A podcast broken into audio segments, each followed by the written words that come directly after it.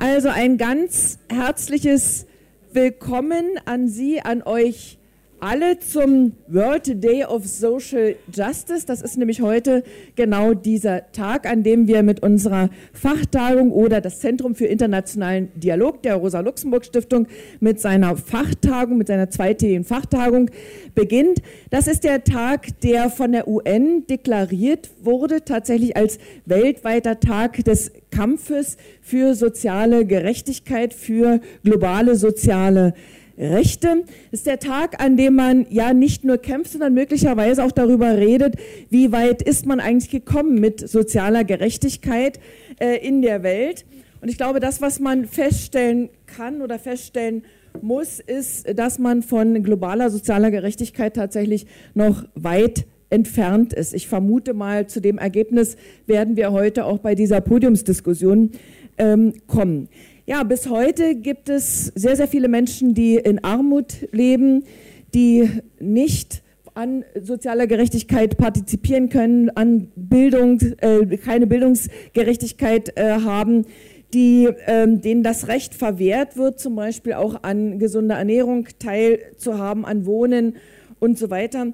Für viele ist tatsächlich ein Leben in Chancengleichheit, ohne Diskriminierung, mit gleicher Teilhabe an der Gesellschaft sind tatsächlich von diesen, von diesen Rechten bis heute ausgeschlossen. Es ist eine Hoffnung, die sich bis heute für sehr, sehr viele Menschen in dieser Welt nicht erfüllt hat. Ja, inwieweit ist das überhaupt unter den Bedingungen einer kapitalistischen Gesellschaft möglich, zu sozialen Rechten äh, zu kommen, einer kapitalistischen Gesellschaft, die eben orientiert an Profitmaximierung? Und ähm, ja, gibt es eine gesellschaftliche Alternative? Und wo ist diese gesellschaftliche Alternative? Ja, wir beginnen heute diese zweitägige Fachtagung mit einer Podiumsdiskussion.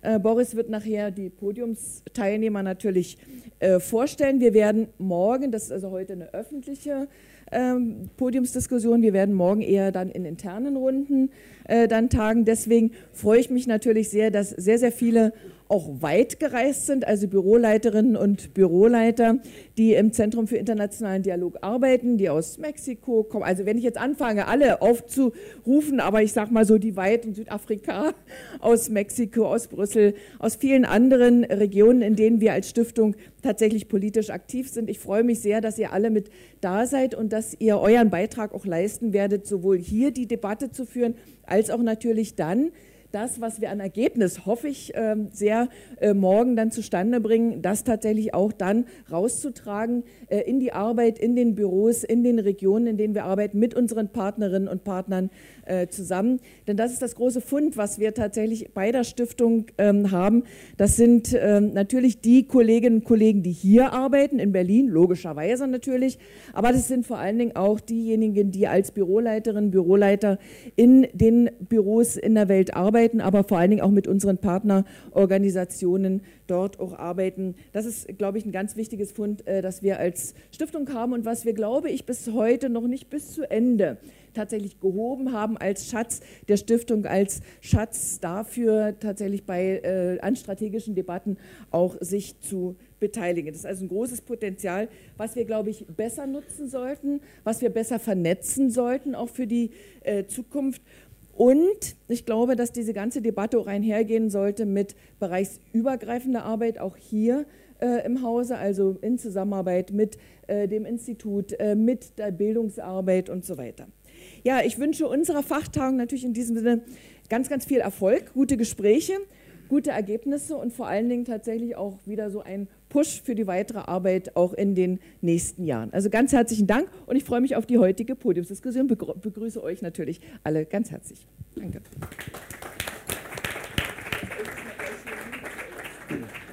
Ja, äh, herzlichen Dank, äh, liebe Dagmar, für diese begrüßenden äh, Worte.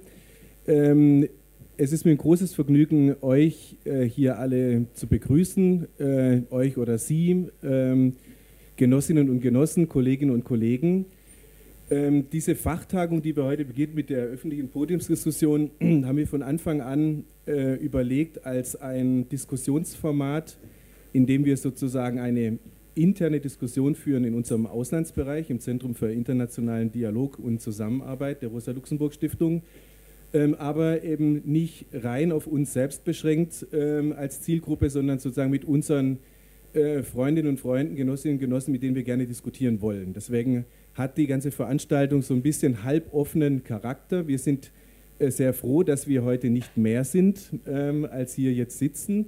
Es soll eine angenehme Gesprächsatmosphäre sein. Wir wollen mit ähm, Interessierten äh, reden, aber es hat nicht den Charakter, dass wir jetzt hier die Wahrheit verkünden, sondern es geht um einen Diskussionsprozess, den wir äh, in unserer Organisation führen. Und zwar unter dem äh, Stichwort von globalen sozialen Rechten. Ein Konzept, das wir heute Abend äh, erläutern werden und auch kritisch diskutieren werden.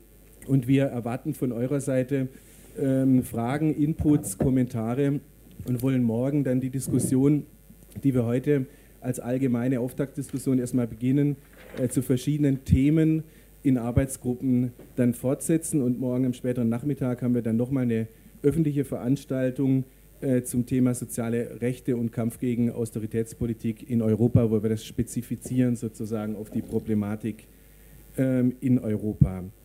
Als wir äh, die Beschäftigung mit globalen sozialen Rechten im vergangenen Frühsommer angefangen haben, wussten wir noch nicht, dass der nächste US-Präsident Donald Trump heißen würde.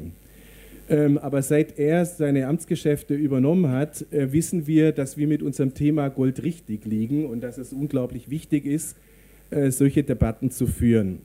Weltweit sind Autoritarismus und Nationalismus auf dem Vormarsch in den USA, aber eben auch in Europa und natürlich ähm, auch auf anderen Kontinenten. Es breitet sich eine neue Menschenfeindlichkeit, ich glaube, so nennt man das am besten, aus Hassideologien wie Rassismus, Xenophobie, aber eben auch Frauenfeindlichkeit und Feindlichkeit gegen Minderheiten werden zur Regierungspolitik ähm, erhoben äh, in westlichen Ländern, die sozusagen bisher äh, sich immer sozusagen als die Verteidiger äh, von demokratischen und, äh, und zivilisatorischen äh, Werten äh, äh, sozusagen bezeichnet haben. Das alles vor einem Hintergrund auch von wachsender sozialer Ungleichheit und Ungerechtigkeit, und zwar sowohl auf der Ebene von Nationalstaaten als auch im globalen Maßstab. Man kann also sagen, dass der Trend, der dominante Trend weltweit dazu äh, tendiert, äh, ich sage mal, zum, zum globalen sozialen Unrecht und autoritären Kapitalismus tendiert äh, und wir formulieren äh, das Gegenprogramm, nämlich globale soziale Rechte und demokratischer Sozialismus. Also unsere Konzeption äh, soll gegen den globalen Trend stehen, den wir eben überall an jeder Ecke des Planeten sehen können. Für uns als Auslandsbereich ist diese Diskussion über globale soziale Rechte wichtig, weil wir nach einem verbindenden Ansatz für unsere Auslandsarbeit suchen. Wir haben insgesamt 20 Büros weltweit und beschäftigen uns überall mit ganz unterschiedlichen Themen und arbeiten mit sehr vielen Partnerorganisationen äh, zusammen. Und was wir mit unserem Profilbildungsprozess unter dem Thema globale soziale Rechte erreichen wollen, ist eine stärkere Verklammerung der Arbeit herzustellen zwischen den unterschiedlichen äh, Büros und den unterschiedlichen Themen auch, die wir behandeln. Und wichtig darin ist sozusagen für uns in erster Linie erstmal, dass wir politische und demokratische Rechte mit sozialen Rechten verbinden wollen. Das geht auf in diesem Konzept. Wir wollen verschiedene soziale Kämpfe verbinden. Wir wollen auch verschiedene Kampfterrains verbinden, die Arbeit in Institutionen, im Parlament, mit der Arbeit äh, mit sozialen Bewegungen und mit Protestbewegungen und anderen äh, Akteuren von Veränderung. Und natürlich suchen wir äh, nach einer internationalistischen und globalen Perspektive. Und deswegen ist das ein Konzept, das wir äh, adäquat finden für unsere Arbeit. Ähm, warum der UN-Feiertag äh, oder äh, Tag für soziale Rechte zum Anlass zu nehmen für diese Diskussion? Nicht deshalb, weil wir einen positiven äh, apologetischen Bezug auf die UN ähm, hier verbreiten wollen, sondern deshalb, weil wir denken, dass es im UN-System bestimmte Ansätze gibt, die es lohnt, aus linker Perspektive ernst genommen zu werden. Zum Beispiel der UN-Sozialpakt, der im letzten Jahr 50 Jahre alt wurde und in dem sehr, sehr viele soziale Rechte im Grunde verankert sind ähm, und auch andere wichtige Dokumente, die aus dem UN-System hervorgehen. Aber dieser, äh, die, äh, die, Beschäftigung mit den UN-Systemen ist natürlich von unserer Seite eine kritische Beschäftigung, äh, denn die UN ist auch nicht besser als die Summe ihrer Mitgliedstaaten, obwohl vielleicht könnte man staatstheoretisch sagen, dass es was anderes ist als die Summe der Mitgliedstaaten, schon wieder ein Thema für die Diskussion. Ähm, gut, ich äh, möchte jetzt ähm, erstmal unsere äh, lieben Gäste äh, vorstellen und hier begrüßen. Ähm, Katja Kipping zuerst. Äh, sie ist seit 2012 Vorsitzende der Partei Die Linke, seit 2005 äh, Mitglied im Deutschen Bundestag und dort ist sie in der Fraktion Sozialpolitische Sprecherin. Und sie greift in ihrer politischen Arbeit sehr viele Themen auf, die in enger Beziehung stehen äh, zum Thema globale soziale Rechte.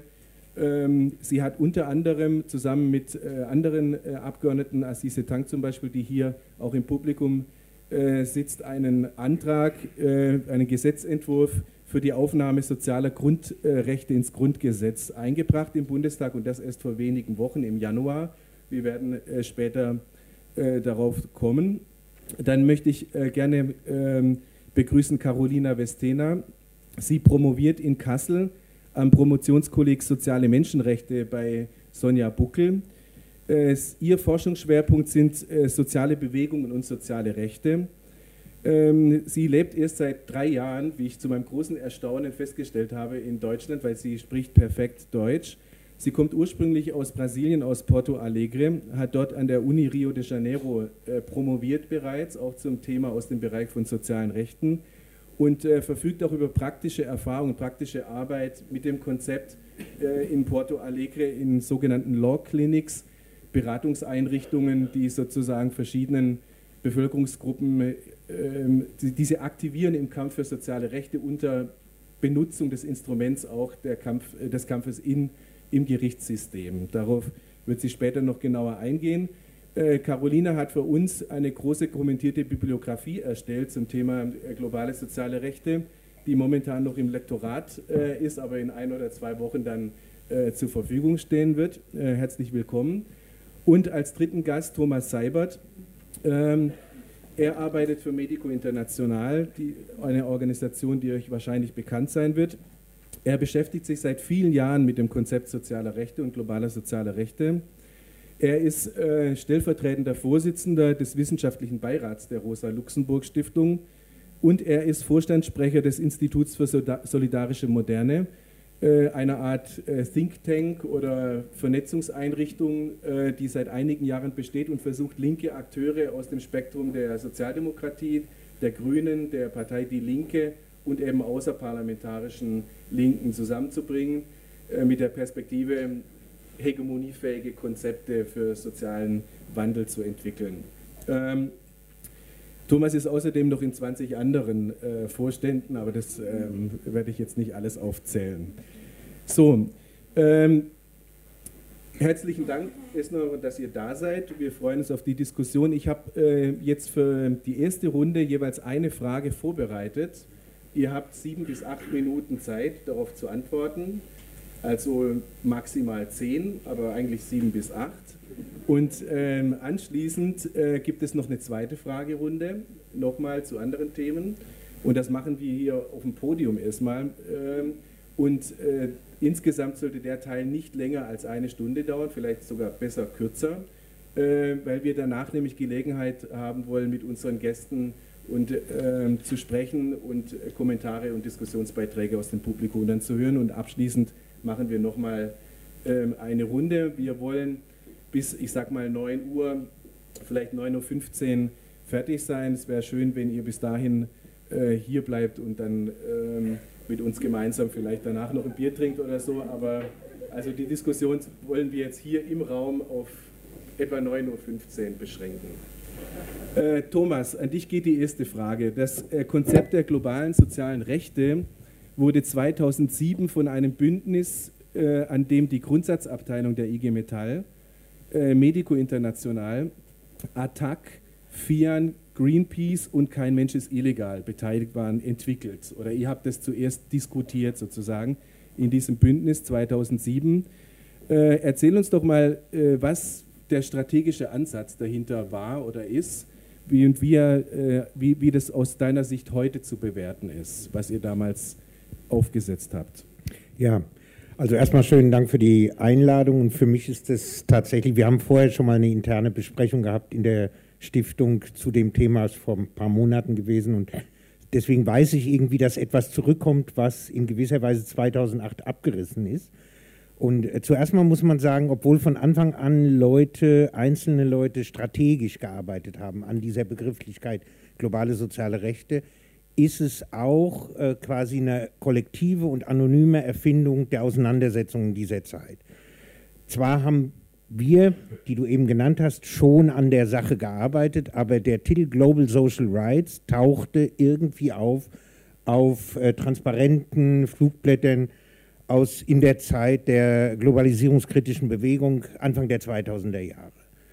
Und von dort her haben wir dann irgendwann diesen Begriff aufgegriffen und haben angefangen, strategisch damit zu arbeiten.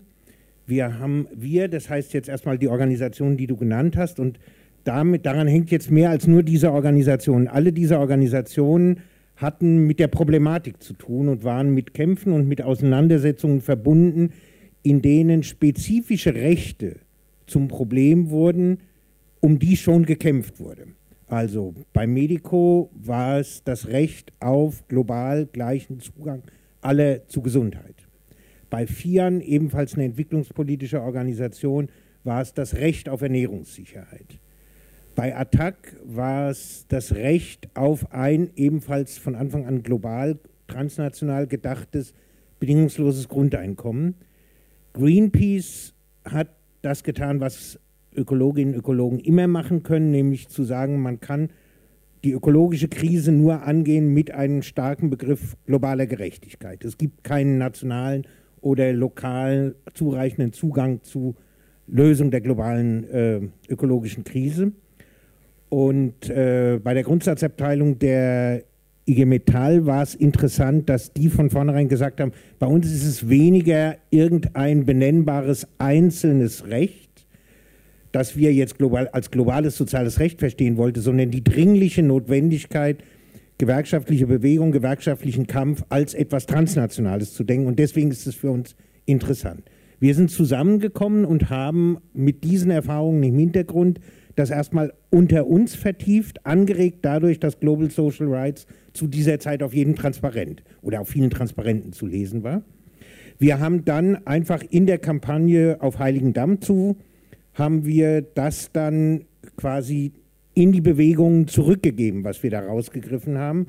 Also wir haben eine Konferenz gemacht in Frankfurt im Vorfeld, wir haben eine Konferenz gemacht in Heiligendamm, wir haben danach eine Vielzahl von Einzelveranstaltungen gemacht, wir haben Manifeste geschrieben, Papiere geschrieben, was man eben alles so tut. Äh, wir sind dann nochmal aufs Europäische Sozialforum nach Malmö gegangen und wir haben dann nochmal eine große Idee gewälzt, nämlich so eine Art transnationale militante Untersuchung. Das wissen ja einige, was das bedeutet, aber nicht mehr bezogen auf irgendwelche einzelne Probleme in dem Betrieb, sondern das sollte eine transnationale militante Untersuchung werden zu der Fragestellung, was macht mich eigentlich krank? Und das hofften wir in eine Aktivität einzutragen, die wieder unter diesem Titel globale soziale Rechte stehen würde. Und dazu ist es nicht gekommen. Stattdessen ist das wie die ganze erste Phase der globalisierungskritischen Bewegung 2008 schlichtweg abgebrochen. So sozusagen, wir konnten das so wenig umkehren, dass wir, glaube ich, 2010 beschlossen haben, die Website, die wir hatten, voller Papiere, die es dazu gab, abzuschalten, weil einfach kein Mensch mehr danach gefragt hat. Und das ist jetzt, glaube ich, das Interessante, mit dem ich jetzt in der ersten Runde aufhöre. Warum hat kein Mensch mehr danach gefragt. Das hat, wir haben das Schicksal dieses ganzen Bewegungszyklus geteilt. Ich habe die Papiere jetzt alle nochmal durchgesehen auf den heutigen Abend hin, was komplett aus, oder beziehungsweise was für uns der zentrale Punkt war, ein Thema gefunden zu haben, das innerhalb der Bewegung als verbindendes Thema funktionieren könnte und äh, den wesentlichen Zug dieser Bewegung, nämlich in sich selbst vielfältig zu sein, kämpfende Bewegungen, NGOs, Gewerkschaften und so weiter, diese Vielfältigkeit tatsächlich auf einen Punkt zusammenbringen zu können. Aber weiter haben wir gar nicht gedacht. Es gibt nicht eine Überlegung, wirklich nicht eine, wie wir denn das, was wir da in den Blick genommen haben, wie das denn durchgesetzt werden könnte. Wie man äh, einen Kampf auch gewinnen könnte, sondern alles hielt sich in diesem Horizont dieser Bewegung. Und 2007, 2008 brach die große Finanzkrise los. Und da war eine solche Fragestellung schlichtweg nicht mehr interessant. Und das wäre, glaube ich, die Aufgabe jetzt auch für so eine Diskussion hier heute. Was hat gefehlt? Was muss eingetragen werden, wenn die Verhältnisse sich denn so wieder geändert haben, dass man sagen kann, die Sache selbst, globale soziale Rechte und das, was da erkämpft werden kann, muss zurückgebracht werden. Dann muss man das auch fragen von dem Punkt, was wurde damals nicht erwähnt, worüber haben wir nicht gesprochen und warum waren wir für mehrere Jahre lang uninteressant. Wie gut, dass Katja Kipping neben mir sitzt, ähm, die natürlich zu diesem Thema äh, einiges auch aus der Perspektive jetzt einer Wahlkämpferin sagen kann. Äh, das äh, Bundestagswahlprogramm der Linken steht unter dem Titel Sozial gerecht für alle. Das ist der Titel des Bundestagswahlprogramms. Und ähm, das ist natürlich ein sehr inklusives Konzept. Also sozial gerecht für alle. Geht sehr, sehr stark in die Richtung von globalen sozialen Rechten, so wie wir sie diskutieren, nämlich äh, soziale Rechte durchzusetzen für alle, nicht nur für ähm, angemeldete Staatsbürger, sondern eben auch für Menschen, ähm, die nicht mit gesichertem Aufenthaltsstatus zum Beispiel in einem Land leben äh, und einfach den Anspruch zu erheben, dass soziale Rechte für alle zu gelten haben, abgesichert werden sollen. Deswegen an dich, äh, Katja, die Frage, wie kann man mit so mit so einem Anspruch und auch mit so einem formulierten Programm sozial gerecht für alle ähm, äh, Wahlkämpfen und Wahlen gewinnen in einer Situation, in der, wie ich ja am Anfang ausgeführt habe, im Grunde ja eher diese äh, menschenfeindlichen Ideologien ähm, im, im Vordergrund stehen in der politischen Atmosphäre. Also in der Tat, in der einfachen Wortgruppe für alle, finde ich, drückt sich in ganz einfacher und leicht verständlicher Sprache der zentrale Unterschied zwischen rechts und links, aber auch zwischen Rechtspopulismus und Linkspopulismus aus.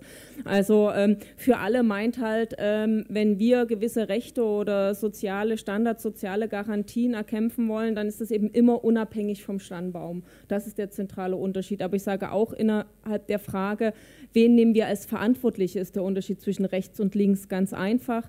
Nach den Verantwortlichen zu schauen, bereit zu sein, sich mit Mietspekulanten im Konzern etc. anzulegen, ist links. Nach unten zu treten, Sündenbockpolitik ist rechts und da sollten wir ganz klar sein als Linke. Nicht nur mit Blick auf die Wahlen, sondern erstmal denke ich ganz generell, was ist eine Aufgabe einer Linken gerade in Zeiten der Unruhe, in Zeiten der, des wachsenden gruppenbezogenen Menschenhasses, ähm, weil ich glaube, wenn du hier den Kampf um den Zeitgeist quasi aufgibst und dich so ein Verständnis heischenden, anpassend Leute noch bestätigen in rassistischen Deutungsmustern, ähm, wird immer am Ende dazu führen, dass weiter der Zeitgeist nach rechts verschoben wird und das äh, wird sozusagen mittelfristig auf jeden Fall jeder gesellschaftlichen Linken den Boden entziehen. Aber ich würde gerne den Gedanken sozialer Rechte oder weltweit oder globaler sozialer Rechte nochmal jenseits des Wahlkampfes betrachten. Weil der Begriff soziale Rechte weltweit das kommt ja erstmal ganz freundlich daher. Also ich habe gehört, dass es auch bei einigen Debatten bei Linken dann schon so kritisch angemerkt würde, das wäre zu harmlos, es fehlt der revolutionäre Gehalt. Ich glaube ja, und ich habe den zum ersten Mal damals bei irgendeinem der Sozialforen äh, von Thomas ähm, gehört, dass in diesem Begriff, wenn man ihn ernst meint, zwei Ungeheuerlichkeiten stecken von quasi revolutionärer Sprengkraft. Aber da muss man sie zu Ende denken. Das eine ist wirklich dieser Ansatz, global und weltweit. Das ist eine konsequente Absage an jeden Politikansatz, der da heißt, also das deutsche Volk zuerst, America first, ist aber auch eine Absage im Übrigen an eine Sicht auf die Welt, die da heißt, also Menschenrechtsverletzungen interessieren uns nur, wenn sie von Feinden der NATO begangen werden. Oder andersrum, Menschenrechte bewegen uns nur, wenn sie Freunde Russlands betreffen oder sowas. Ja, also nee, global meint dann ohne ähm, Anschauen der politischen Verordnung, der Einordnung irgendwie in einem, wie geartet auch immer, multilateralen oder ähm, äh, multipolaren äh, Weltordnung ähm, und so weiter. Also das heißt, das Menschsein unabhängig von der Staatsangehörigkeit und wenn man das an, wenn man das ernst nimmt, heißt das, das ist wirklich eine Kampfansage an jede Form von nationalen Chauvinismus Das ist im Wahlkampf nicht immer die bequemste Position und schon gar nicht in Dresden, wo mein Direktwahlkampf ist, ist das die bequemste Position. Das kann ich so ähm, sagen. Ich glaube aber, dass man das deutlich machen muss.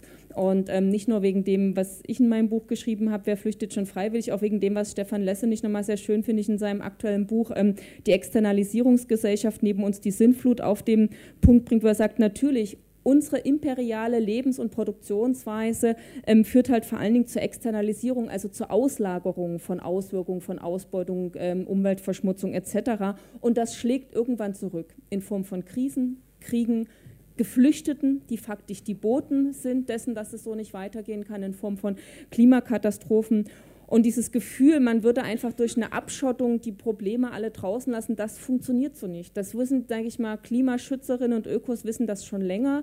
Aber ich finde, auch Linke sollten zutiefst verinnerlichen, es gibt kein Außen mehr. In dieser Welt, in dieser globalen Welt sind wir alle miteinander verbunden. Und der Kampf für globale Gerechtigkeit ähm, sozusagen ist einer aus einer normativen und moralischen Verantwortung heraus, aber ich finde auch einen, den man ruhig egoistisch begründen kann. Da muss man aber einen Schritt weiter denken, als es Rechtspopulisten tun. Rechtspopulisten setzen auf etwas, was ich Retro-Heimatkapitalismus nenne. Also so nach dem Motto, wir können schön weitermachen mit der Externalisierung, der Auslagerung von allen Problemen. Der Kapitalismus kann so weitergehen, wir müssen nur die Grenzen wieder klarziehen. So, und dieses Modell ist zum Scheitern verurteilt, auch wenn es gerade eine gewisse Attraktivität hat. Und die zweite Ungeheuerlichkeit, um das noch anzusprechen, heißt ja wirklich, die sozialen und Rechte als eine materielle Unterfütterung ähm, aller Freiheits- und ähm, demokratischen Rechte. Und das bricht natürlich auch mit ganz vielem, was es auch noch so in sozialdemokratischen Zugängen zur Armutsbekämpfung gibt. Also wenn man sich den aktuellen Entwurf des Armuts- und Reichtumsberichts anschaut, ich habe extra nochmal die Seiten ähm, rausgezogen mir und mitgebracht, da wird nochmal aufgeführt, wie der historische Umgang mit Armut war. Das war natürlich zutiefst bestimmt davon, dass man die Menschen unterteilt hat in würdige Arme, und unwürdige Arme. Und die würdigen Armen, da gingen die Herzen über, die waren sozusagen die Empfänger von barmherziger Mildtätigkeit. Also das waren all diejenigen, die angeblich nichts dafür konnten. Also Witwen, Waisen, Kinder, was Kulleraugen hat, Kranke und Alte auch noch, aber das fahrende Volk und die Bettler und so. Ja, also all das war dann unwürdig und die waren natürlich dann nicht die Empfänger von Barmherzigkeit. Inzwischen später ist dann ein neues Ausgrenzungsmerkmal dazugekommen, der Bezug zur Arbeit, also zur Erwerbsarbeit und so weiter. Und ich glaube, diese Unterscheidung, sowohl in würdige wie unwürdige Arme, was immer noch mal reinschenkt, als auch die Bezugnahme auf, man muss sich gewisse soziale Rechte ähm, erarbeiten, da würde ich sagen, das funktioniert nicht. Dem muss man, wenn es sozusagen um einige Grundrechte wie das Grundrecht auf ein Mindestmaß an soziokulturellen Existenzsicherung, auf ähm, Teilhabe an dieser Gesellschaft, das funktioniert nicht. Und das ist eine Ungeheuerlichkeit, weil das heißt im Klartext, soziale Grundrechte gelten auch für total unsympathische Menschen. Das ist ein echtes Problem umsetzen, aber ich denke, äh, wir müssen das machen. Und um es noch einmal zu machen, Jetzt wird ja viel über globale soziale Rechte gesprochen. Ich finde aber in dem Zusammenhang muss es auch einfach nochmal benannt werden. Natürlich gehört das ähm, Recht auf Bewegungsfreiheit äh, weltweit ganz stark dazu. Und wie sehr ähm, so etwas auch ähm, sozusagen in Frage gestellt wird, egal wie stark da schon ähm, entsprechende ähm, Deklaration das benennen. Da muss man ja gar nicht in der Geschichte zurückgucken. Man muss bloß an die EU-Außengrenze gucken oder sich anschauen, was auf der Fluchtroute passiert. Wir machen das ja ähm, am kommenden Wochenende mit der Stiftung zusammen in Belgrad, uns das einmal anzuschauen, um deutlich zu sagen, wie sehr da Menschenrechte heutzutage mit Füßen getreten werden. Und Aufgabe von Linken ist es da, dagegen zu halten und ähm, ganz unabhängig davon, ob er das sofort im Wahlkampf niederschlägt, aber ich glaube, mit einem klaren Haltungszeigen ermutigt man eher Menschen, die sich dem in den Weg stellen wollen. Und das Schöne ist ja, weil du mit Trump angefangen hast, die Geschichte zu Trump ist ja nicht nur die Geschichte ähm, eines Rechtspopulisten, der sehr breitbeinig stehend immer sozusagen seine Verrücktheiten verkündet, sondern ist ja auch die Geschichte ähm, von einer Widerstandsbewegung und sozusagen, dass es wirklich einen neuen Aufwind der Frauenbewegung gibt und darin liegt es ermutigend und das gilt es zu stärken. Herzlichen Dank. Ähm, das Konzept der, der sozialen Rechte steht auf zwei Füßen. Ähm, einerseits auf dem Fuß, ich sag mal, dem Bewegungsfuß, also dem, ähm, der, die, die, Artikulation nach der Forderung nach sozialen Rechten, die getragen wird von sozialen Bewegungen, von politischen Akteuren, von unterschiedlichen äh, Interessensgruppen, die, die ihre Rechte einfach einfordern, ähm, außerhalb der Institution, auf der Straße, in unterschiedlichen Formen.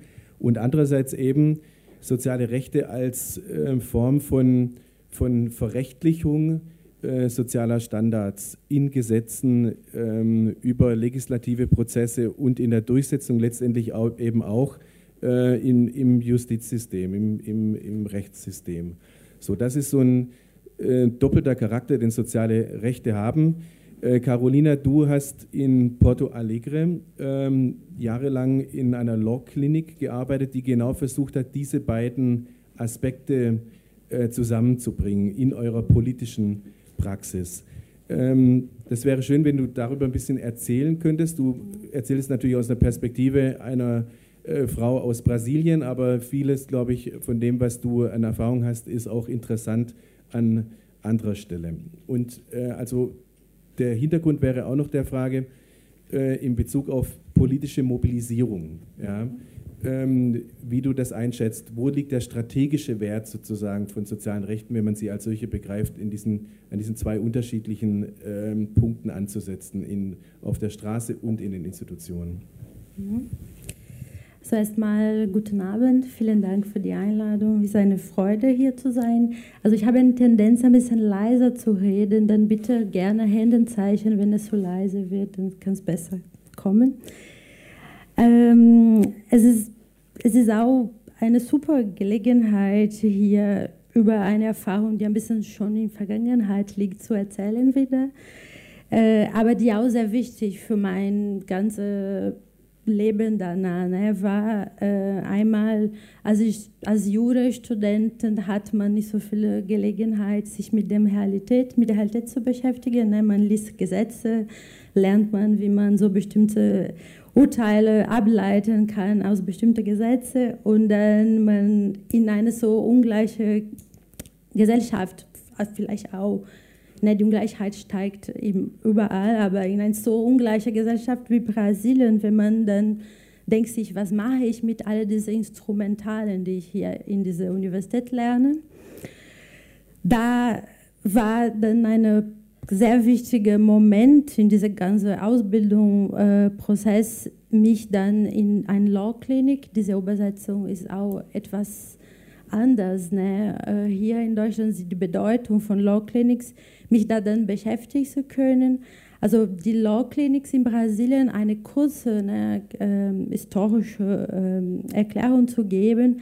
Die entstehen eigentlich in der Diktaturzeit in Brasilien und sie würden dann dazu gedacht, um in den Lücken von Rechten, die dann von Rechtssystemen, die da noch, bestand, noch bleibt, was zu schaffen. Ne? Also gegen das Rechtssystem, mit dem Rechtssystem, was, was für die Befreiung von Menschen zu schaffen. Und diese, diese Praxis entsteht aus der, aus den 50er Jahren in Brasilien und die hat einen sehr starken Fuß auf die Erfahrungen von Bewegungen und von populären Bewegungen. Ich, ich finde auch, dass dieser, dieser Unterschied ist auch wichtig zu machen, dass die populäre, also Campesinus-Bewegung, Bewegung auf Wohnung, Recht auf Wohnung, sehr stark dann mitgemacht haben in diesem Prozess, sich mit, Universität, mit Studenten von Studierenden von Universitäten sich um Rechte sich zu mobilisieren, ne, um zu Recht einzusetzen. Und in meiner Erfahrung dann am Anfang von 2000, ne, so in der Stadt von der Forum Sozial ähm, und Weltsozialforum in Porto Alegre, da, also Porto Alegre ist auch eine sehr ungleiche Stadt, gibt es doch ganz viele Armenfilter, Armenfilter, wo eine auch große Menge von der armen Bevölkerung wohnt. Und da sind die minimale grundexistenzielle Rechte nicht äh, garantiert. Ne? Die Menschen haben in ganz viele Situationen kein Recht auf Wasserversorgung, keine sanitäre Einrichtungen und so weiter. Aber wir dachten damals, okay, wir probieren dann, wir gehen einfach dahin und wir probieren uns in diese Stelle zu, zu, zu setzen von so Basisarbeit, mitmachen mit diesen Leuten. Wir wollten einfach erstmal wir dachten ne, am Anfang, wir gehen dahin, wir haben diese rechtliche Instrumental, soziale Recht, Recht auf Wasser, Recht auf Wohnung. Wir wissen, dass, was sind die Rechtsakten, die wir einsetzen müssen. Dann wir gehen dahin und wir diskutieren, was sind die Probleme und dann wir machen so eine Klage. Ne? Wir, wir verrechtlichen das Problem. Aber wenn wir da waren und die Pädagogie von Paulo Freire hat uns sehr viel geholfen in diesem Prozess. Wir haben immer Gespräche, Gespräch geführt mit den Menschen und da gefragt, was bedeutet, was sind eure Probleme, was sind eure Bedürfnisse, was können wir richtig mitmachen. Ne? Und daraus entstand für uns, erstmal dachten wir, also sie brauchen ein Haus, sie brauchen sanitäre Versorgung.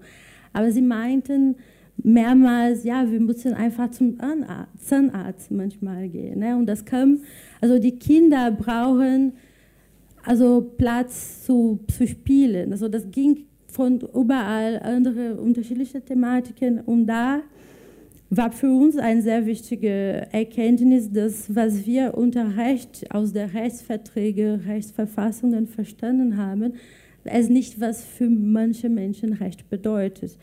Und da könnten wir zusammen das, das, die Bedeutung von Rechte umgestalten, ne, umgestalten und denken, okay, es geht viel mehr um bestimmte Mobilisierungsprozesse, Organisation, kollektive Arbeit, als einfach eine Klage jetzt ins Gericht ne, zu bringen. Und, aber die Klagen waren auf jeden Fall wichtig. Ne? Also es gibt so bestimmte Fälle, besonders in Recht auf Staat. Brasilien hat ein sehr schönes Gesetz für Recht auf Staat, die uns auch bestimmte auch Rechtsmittel ne, angeboten hat, damit wir auch das im, im Gericht einbringen äh, können. Und da in diesem Beispiel ne, von meiner Erfahrung, fünf Jahre Jurastudium in Brasilien und auch ähm, da haben wir eine Klage gefolgt, die vor meinem Abschluss nicht eigentlich entschieden war, weil die, die Rechtskämpfe durch Gerichten dauern immer zu lange. Ne? Und das dauert nicht die Seite von dem Leben von den Menschen, die dieses Ergebnis brauchen. Ne? Das, ist auch, das war auch eine sehr wichtige Erkenntnis für uns, um auch die bestimmten Grenzen von Rechten zu hinterfragen. Ne? Also Rechte, ich meine Rechte, also diese Kämpfe durch das Rechtssystem. Ne? Und äh, ich glaube, eine sehr wichtige Rolle in diesem Prozess, das, war, das hat nicht nur, nicht nur unsere Ausbildung geprägt, aber auch unsere politische Praxis ne, geprägt. Viele von uns haben gedacht, okay, jetzt müssen wir uns politisch organisieren, müssen wir uns für eine linke kritische gesellschaftliche Politik einzusetzen in Brasilien. Viele sind in soziale Bewegungen engagiert, auch in politischen Parteien und auch, was die, diese schöne Figur, die ich immer sage, die populäre Rechtsanwältinnen, ne, die sich zum Beispiel, wenn die Menschen in Demonstrationen inhaftiert werden, das sind die, die da zur Verfügung sind, um diese Menschen zu befreien. Ne? Also diese, alle diese ganze Arbeit mit der Bewegung und aber nicht für die Bewegung. Ne? Das war uns auch sehr wichtig. Die Mobilisierung mit Recht muss auch mit der Bewegung mitgedacht werden, weil es sind, die sind die realen Träger von all diesen Ansprüchen. Ne? Es sind nicht, sind, wir, wir kämpfen zusammen für eine bessere Gesellschaft, aber was, wer, wer die, diese großen Probleme in Anlagen normalerweise erlebt, sind nicht diese, diese Menschen. Und, ähm, und ich fand auch, eine andere, also jetzt heutzutage gibt es auch andere Initiativen, die auch sich für Demokratisierung von Health-Systems selber ne, sich auch ähm, sich mobilisieren. Das wollte ich auch besonders in diese Probleme, diese starke politische, stark, stark schwierige politische Situation in Brasilien, das wollte ich auch benennen. Ne, dass das Rechtssystem birgt bestimmte Hürden in sich selbst, selber. Ne? Und dann die Menschen, die mit Recht das System was machen mussten, auch immer stetig also hinterfragen, was man daraus äh, schaffen kann. Gut, danke. Ähm, zu diesen strategischen Momenten kommen wir später in der Diskussion sicher nochmal ausführlicher. Ich würde jetzt dich, äh, Katja, nochmal ganz konkret bitten, über den über diese Initiative der Bundestagsfraktion der Partei Die Linke ein bisschen auszuführen, soziale Grundrechte im Grundgesetz zu verankern. Also was würde denn das bedeuten ähm, für die Durchsetzungsfähigkeit sozialer Rechte? Wo wäre der Mehrwert sozusagen? Und wie setzt ihr das ein? Also wie wollt ihr das äh, äh strategisch einsetzen? Das wäre die eine Frage. Die zweite Frage, wie schaffen wir äh, darüber hinaus äh, wirklich auch eine Gesellschaftsvision ähm, zu entwickeln, die über die bestehenden äh, Rechtsverhältnisse und auch ähm, über die bestehenden Eigentumsverhältnisse zum Beispiel hinauszugehen in Richtung von Transformation von Gesellschaft, ähm, in Richtung eines demokratischen Sozialismus. Also wie kann man verbinden sozusagen den Kampf für die Verankerung von sozialen Rechten im Grundgesetz oder in Gesetzen mit einer Gesellschaftsutopie und einer Strategie hin zu einer Gesellschaft, die im Grunde die herrschenden Verhältnisse überwinden will.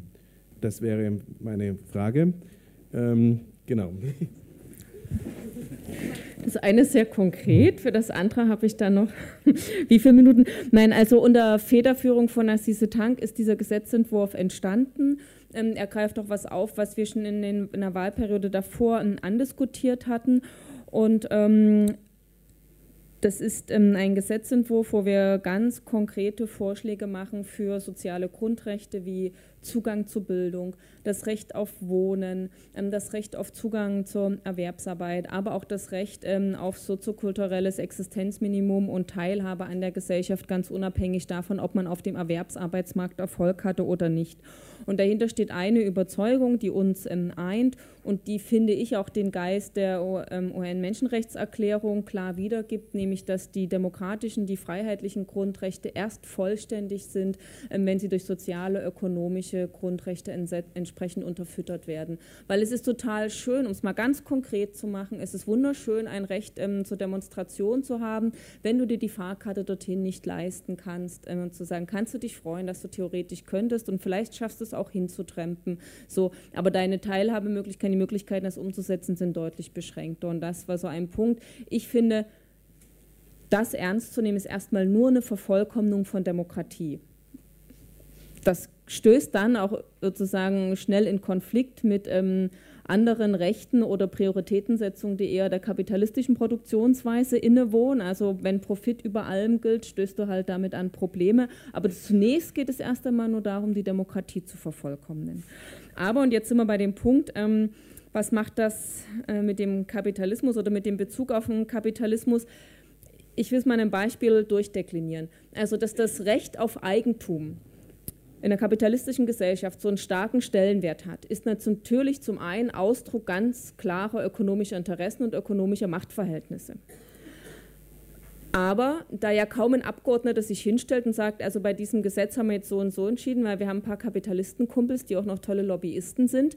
Und dann wird natürlich immer sozusagen auch ein argumentatives Austragen auf einer ideologischen Ebene oder auf einer eher hegemonialen Auseinandersetzung statt, wo Sachen zum, als notwendig fürs Allgemeinwohl erklärt werden. Und ähm, wir haben das mal sehr schön deutlich gemacht, wenn man das ernst nimmt mit dem sozialen Recht auf Wohnen, kommst du halt in Situationen, wo du das Recht auf Eigentum im Sinne von Eigentum auf ähm, massenweise Wohnung als Spekulationsobjekt in Frage stellst. So, also das haben wir zu Beginn ähm, der großen Geflüchtetenbewegung gesagt. Also wenn hierzulande 1,5 Millionen Wohnungen leer stehen, Davon sind einige in Regionen, wo es in der Tat ein Problem gibt, aber es gibt auch jede Menge Leerstand in eher urbanen Zentren. Das ist teilweise mutwilliger Leerstand, weil es Steuerabschreibmodelle sind oder zum Zwecke der Spekulation. Und da haben wir gesagt, also tut uns leid, wenn es einen großen Bedarf an Wohnungen gibt, muss man dann auch solche Fragen wie Enteignung ähm, diskutieren, weil Wohnen ist ein Menschenrecht. Spekulation mit Wohnen ist, finde ich, kein Menschenrecht ich hätte es auch mit einem Manifest ähm, erklären können, so hätte ich vielleicht ähm, innerhalb der Linken mehr Beifall bekommen, so oder vielleicht, wenn, also Bibelexperten oder Theologen hätten auch eine Stelle in der Bibel gefunden, mit der man diese Vorgehensweise begründen kann. Wir haben halt sozusagen ähm, die Menschenrechte oder die sozialen Rechte genommen als Bezugspunkt, weil das was universell anerkanntes ist und man da ein paar mehr Leute rauskitzelt, ähm, sozusagen, weil es ihnen dann schwerer fällt, das abzulehnen. Ich will noch dazu sagen, man muss nicht diesen Begriff Enteignung nehmen, man kann es auch viel vornehmer und bürokratischer sagen. Wir haben das dann obligatorische Zwischennutzung genannt, also dass die leerstehenden Wohnungen natürlich weitervermietet werden und dann bekommen die Eigentümer eine Miete aber zum normalen Durchschnittsmietpreis äh, nach äh, Mietpreisspiegel etc. und so weiter. Aber das war so ein Punkt, wo es einen klaren Clash gibt und wo du mit dem Verweis auf Menschenrechte oder soziale Rechte ähm, halt ein ganz klar sozusagen eine Partei beziehen kannst für eine Seite. Und das finde ich ist ein Punkt, wo es dann interessant wird, wenn man das durchspielt. Abschließend noch so viel, weil also weder die sozialen Grundrechte geschweige denn ähm, die, der Sozialismus wird uns irgendwie auf dem Silbertablett präsentiert werden. Insofern finde ich, ist auch an der Kritik, die Hannah Arendt mal an diesem Modell des Recht, Rechte zu haben hatte, ähm, was dran. Also sie hat ja gesagt, naja, ist ja ganz schön, wenn es das gibt, aber mit Verweis auf dem, ähm, was sozusagen während Zeiten des Faschismus, Nazi-Zeit passiert ist, wo sie gesagt hat, naja, wo die physische Auslöschung von Millionen Menschen noch nicht mal irgendwie als Mord bezeichnet wurde, von keinem Richter gerichtet wurde. Natürlich geht es nicht allein darum, dass was auf dem Papier steht, sondern man muss wissen, dass es immer angreifbar ist und das Recht haben und Recht kriegen überhaupt nicht das Gleiche ist, so, sondern dass globale soziale Rechte, soziale Rechte weltweit zu denken, immer auch bedeutet, die Frage danach zu stellen, wie erkämpfen wir das und wo schließen wir uns zusammen, wo bilden wir Bündnisse ähm, und wo gibt es auch Gegner, mit denen wir uns anlegen müssen. Also ohne Kampf wird das alles nichts. Eine der äh, Kampfarenen sozusagen ist natürlich auch die akademische Welt, also dort, wo Diskurse produziert werden, wo letztendlich äh, Hegemonien auch äh, mit hergestellt werden. Äh, deshalb an dich, Carolina, die Frage, wie du das einschätzt. Also du, du bist Wissenschaftlerin, du promovierst zu dem Thema. An der Uni Kassel gibt es ein Promotionskolleg zum, zum Thema soziale Menschenrechte. Und du hast für die RLS diese Bibliografie erstellt und bist sozusagen systematisch durch Literatur durchgegangen. Wie ist denn äh, die wissenschaftliche Diskussion? Wir haben hier, glaube ich, mehreren Punkten jetzt bereits einen ganz wichtigen Ansatz gehört, die, dass ein modernes oder linkes emanzipatorisches Menschenrechtsverständnis davon ausgeht, dass politische Rechte und soziale Rechte nicht trennbar sind, dass es eins ist, dass das im Grunde die, die Verwirklichung von politischen und demokratischen Menschenrechten erst möglich macht, wenn auch soziale Rechte garantiert sind. Wie ist es im wissenschaftlichen Diskurs? Wie wird ähm, darüber diskutiert und siehst du Ansatzpunkte, äh, in dieser Diskussion äh, wirklich auch äh, hinzukommen zu einer kritischen, gesellschaftskritischen Diskussion über Alternativen, die über den Kapitalismus hinausweisen, über die Beschäftigung mit diesem Thema?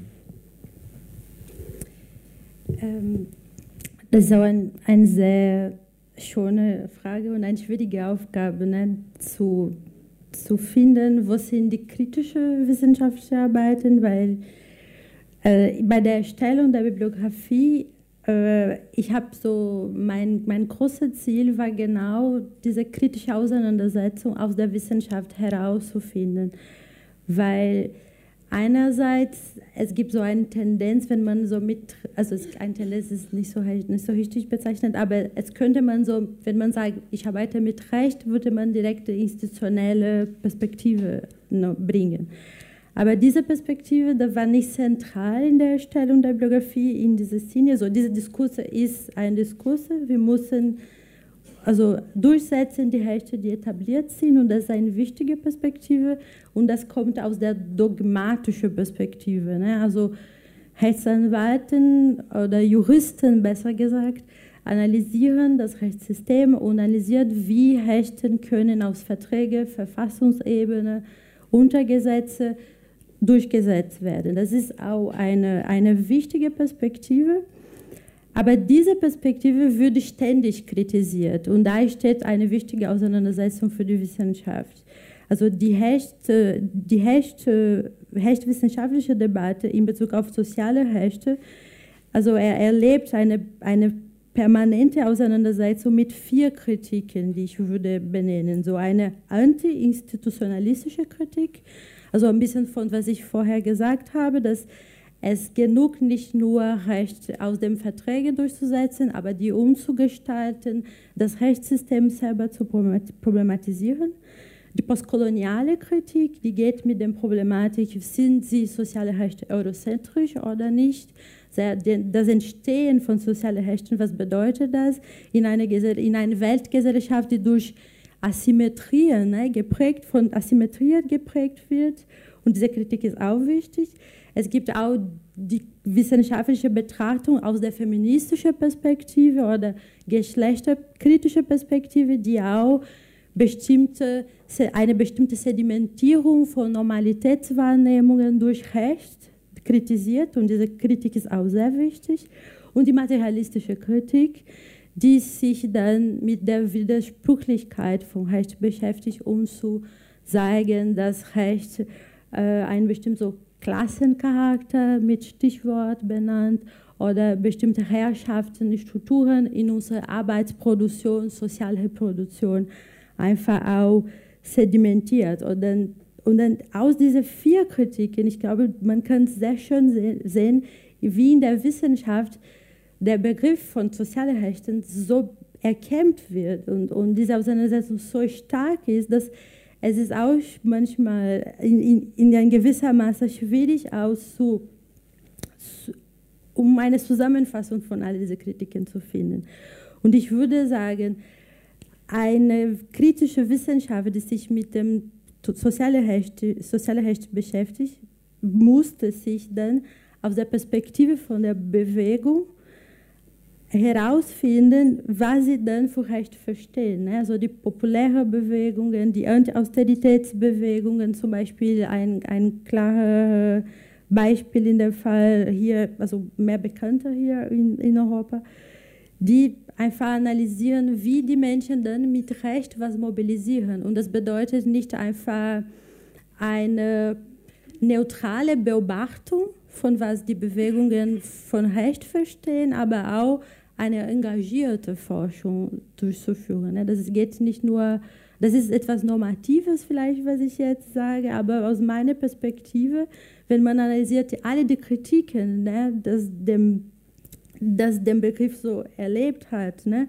und, man, sieht die, bestimmte, die, mögliche Entwicklung für eine Mobilisierung mit der Frage von sozialen Rechten aus, auch aus einer wissenschaftlichen Perspektive sieht, da würde dann sagen, also eine kritische Bewegungsforschung mit Bezug auf soziale Rechte zu, zu verfolgen. Und dann in dem Kolleg, ich sehe das auch sehr, sehr lebendig. Ne? Viele Kolleginnen arbeiten mit, stark mit der Diskussion von Recht auf Arbeit, aber auch Recht auf äh, soziale Sicherheit, bestimmt, es gibt auch eine Kollegin, die zum globale Bewegungsfreiheit auch jetzt zu dem Thema promoviert und alles unter der Rahmen von soziale Rechte. Und das bedeutet, dass dieser Begriff aus wissenschaftlicher Perspektive ist, ist immer noch sehr stark aufgeladen, ne? noch weiter umgestaltet, verändert. Aber es ist auch sehr wichtig zu erkennen, ne? dieses Rückgreifen auf diese vier Kritiken, die man vielleicht die erweitern könnte, aber die ich bezeichne als die Hauptkritiken, die die Wissenschaft in den letzten Jahren entwickelt hat in Bezug auf soziale Rechte. Dankeschön. Wir freuen uns auf die kommentierte Bibliografie, die ja nicht nur eine Literaturliste ist, sondern zu jedem Titel gibt es eine ausführliche Beschreibung sozusagen über den Diskurs, den, der in diesem Titel dann abgebildet ist oder dort ausgedrückt wird. Und ich glaube, dass dein Werk ähm, äh, in etwa zwei Wochen bei uns auf der Webseite dann zu finden ist. Äh, Thomas, als letzte Frage in dieser äh, ersten Runde. Wir sind ja jetzt 2017 am Beginn des Revolutionsjahrs, also 100 Jahre russische Revolution. Äh, das wird äh, ein wichtiges Thema werden im Laufe des Jahres.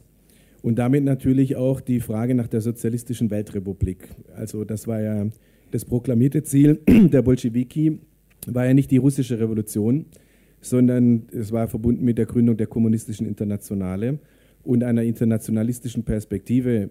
Ähm, der Versuch, sozusagen ein sozialistisches Weltsystem zu schaffen. Das war die konkrete Utopie der, der äh, kommunistischen Internationale und der Revolutionäre von 1917. Ähm, davon sind wir heute weit entfernt. Ähm, ähm, aber es hat sich ja einiges getan in der Zwischenzeit. Es gibt die Vereinten Nationen, die UN. Und die äh, Vereinten Nationen basieren ähm, die Vereinten Nationen basieren auf internationalen Abkommen, Staatenverträgen. Es gibt die Allgemeine Erklärung der Menschenrechte. Es gibt den UN-Sozialpakt. Und es ist natürlich jetzt nicht die Sozialistische Weltrepublik, aber es ist die einzige Institution, die sozusagen den, die internationalen Staatenwelt organisiert. Und in, in diesem Prozess haben sich in den 50er, 60er, 70er Jahren eben auch Tendenzen entwickelt, wie die, die zum UN-Sozialpakt zum Beispiel geführt haben, in dem ja sehr weitgehende soziale Rechte auch entwickelt sind. Meine Frage an dich ist, wie können wir diese Prozesse aus linker Sicht heute bewerten? Mhm. Ähm, ist es relevant, was in der UN passiert? Und wie sähe aus deiner Sicht eine demokratisch-sozialistische UN aus? Für was sollten wir kämpfen? Okay, also ähm, ich habe am Schluss auch ein Beispiel. Äh, da ich aber vorher erst erzählen will, wofür dieses Beispiel ein Beispiel ist, nehme ich mir das Recht raus, das Beispiel selber erst in der Diskussion zu sagen, wenn es mir zeitlich nicht reicht.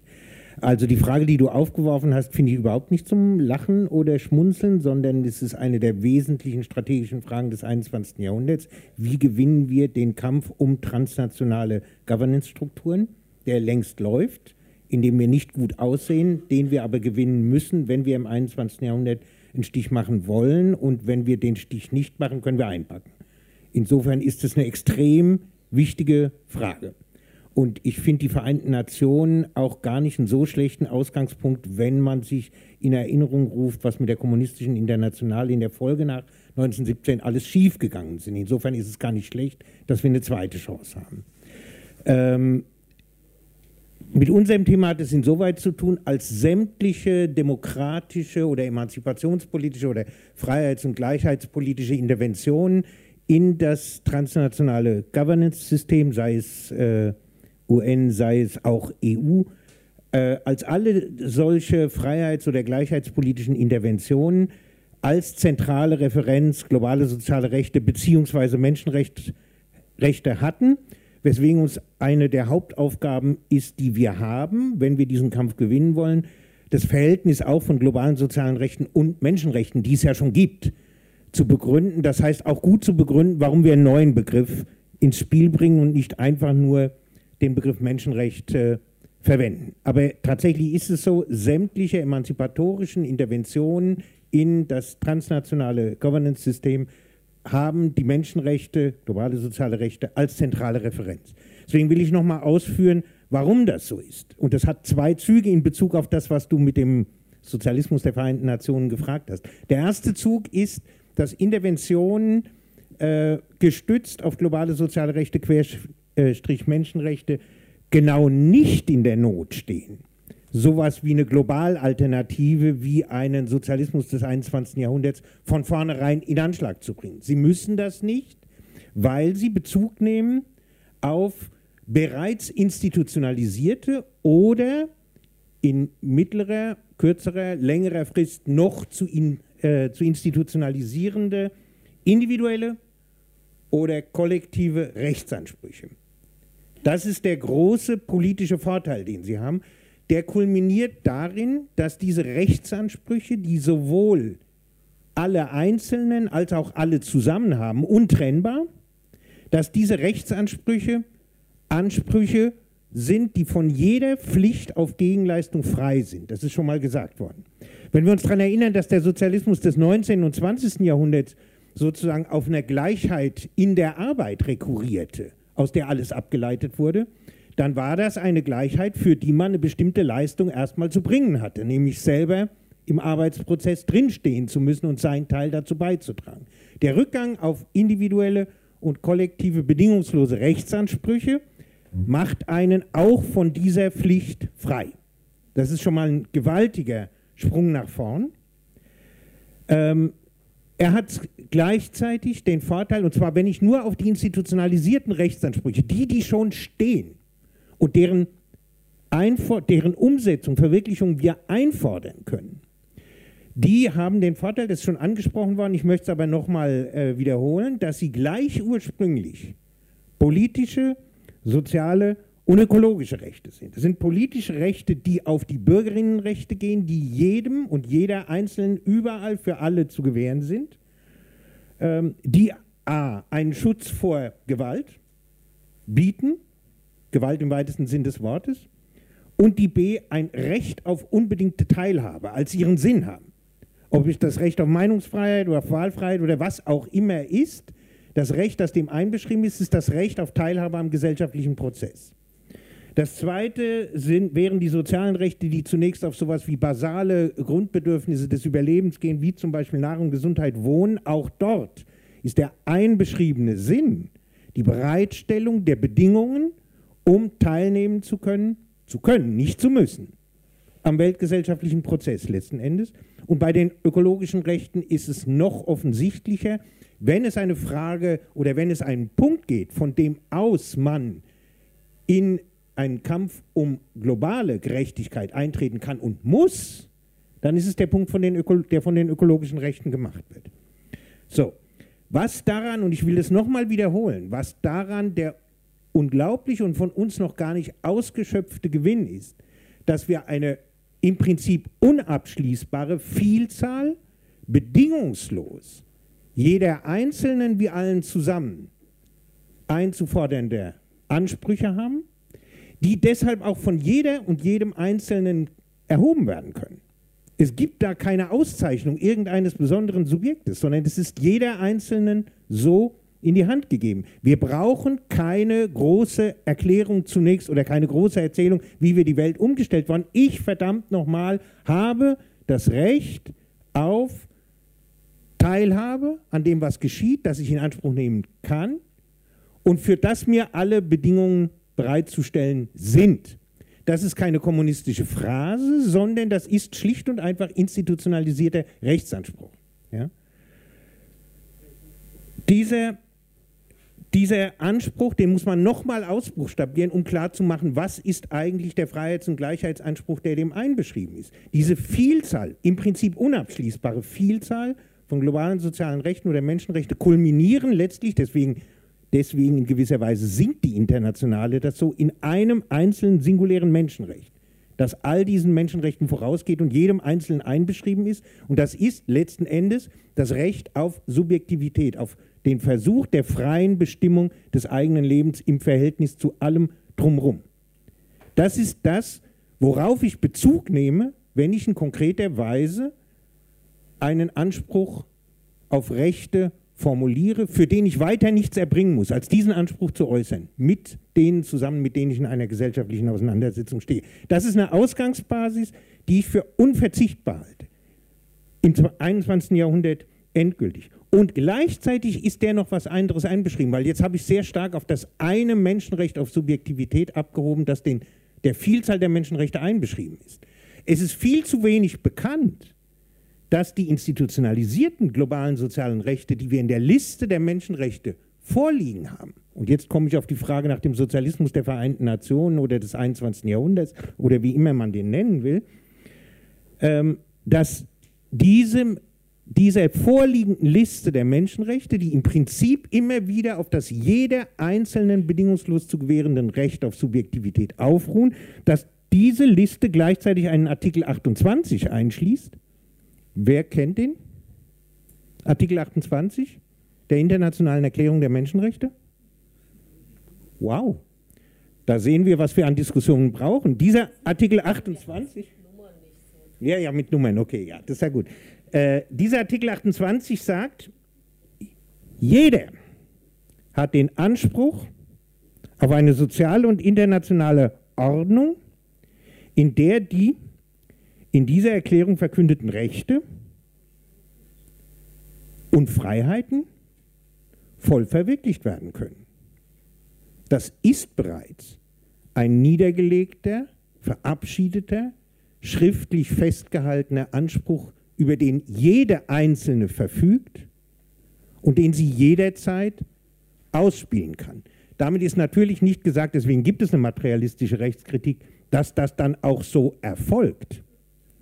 Aber damit das so erfolgt, ist das ein unverzichtbarer Ausgangspunkt, der viel radikaler ist als alles, was vorangegangene Sozialismen zur Begründung ihrer selbst auszuspielen hatten. Das Beispiel bringe ich dann in der Diskussion. So, herzlichen Dank, Thomas. Ich glaube, wir haben jetzt doch genügend Stoff für eine interessante Diskussion.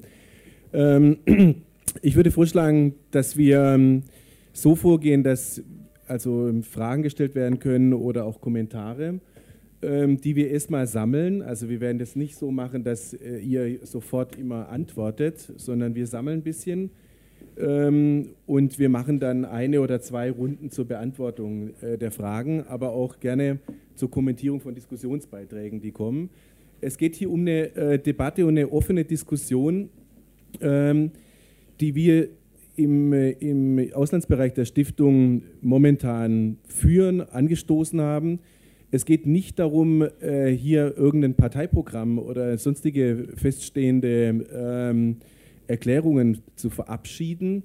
Es geht eigentlich darum, einen Diskurs zu entwickeln. Ein Diskurs, der Elemente beinhaltet von dem, was wir jetzt im Grunde hier im Gespräch auch schon gehört haben. Also unterschiedliche ähm, Akteure zusammenzubringen, politische und soziale Rechte zusammenzudenken, aus einer internationalistischen Perspektive zu handeln und so weiter. Das sehen wir aufgehoben äh, unter diesem Stichwort von globalen sozialen Rechten. Und es gibt ganz viele Fragen und auch Kontroversen und Widersprüche da drin, die es offen äh, zu diskutieren gilt, die offengelegt werden müssen, weil ein Diskurs natürlich davon lebt, dass er äh, reagiert auf äh, unterschiedliche Argumente, äh, auf Veränderungen äh, in der Gesellschaft und so weiter.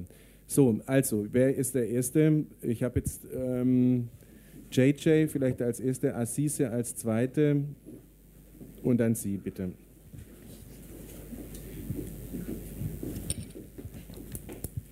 Ja, einen wunderschönen guten Abend. Johann Leidecker, Büroleiter der Rosa-Luxemburg-Stiftung im südlichen Afrika.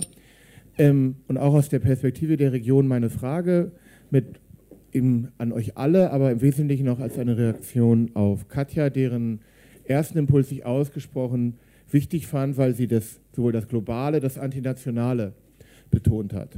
Ähm, ich kann mich aber der Frage, und das ist keine Kritik an Katja, sondern an dem Diskurs mit der Bitte um eine Klärung, nicht entziehen, was ich denn mit dem Widerspruch umgehen, dass ich die Verteilungskonflikte in meiner Region sich weiterhin immer, immer noch regional abspielen. Das heißt, in der Republik Südafrika, wo wunderbare soziale Rechte in der Verfassung garantiert sind, wo die Verfassung und die Rechtsansprüche nicht das Problem sind, aber die Verteilungsmasse nicht da ist, sie zu verwirklichen. Noch schwieriger in Ländern wie Mosambik oder in Madagaskar, in der Region, wo ich selbst, wenn ich alles nehme, was da ist, es nicht funktioniert, vernünftige Standards zu, äh, zu finanzieren. Und das bedeutet, ich kann die Sozial Frage der sozialen Rechte nicht unter die Verteilungsfrage stellen von links. Und dann kann es in einer Situation, wo, wenn ich mir den Kontinent, auf dem wir arbeiten, Afrika angucke, wo wir zurzeit 1,3 Milliarden Menschen haben, wo wir 2005, 2040 ungefähr 2,4 Milliarden Einwohner haben werden, plus X, dazu kommen, dass ich die Verteilungsfrage im globalen Kontext so radikal stellen muss, wenn ich das umsetzen will, dass wir vielleicht in Europa weniger soziale äh, Rechte verwirklichen können, als wir wollen. Ich überspitze jetzt mal, um zumindest dort in Afrika mehr zu verwirklichen. Also vielleicht doch ein Verzicht, wenn ich, um, wenn ich hier um Standards rede. Das heißt, wir reden über sehr unterschiedliche Startpunkte in diesem Diskurs. Ich finde das wahnsinnig wichtig. Aber wir können das, glaube ich, nicht davon trennen, sozusagen zu bedeuten, wo wir auch die Geldströme und ähm, auch Arbeitsströme und auch zum Teil auch Wachstumsentwicklungen zinieren müssen, weil sonst kommen wir dazu, dass wir globale soziale Rechte auf völlig unterschiedlichen Wohlstandsniveaus verwirklichen und damit selbst eine Ungleichheit wieder manifestieren. Das würde ich gerne verhindern. Herzlichen Dank, äh, Assise. Katja hat ja schon, äh.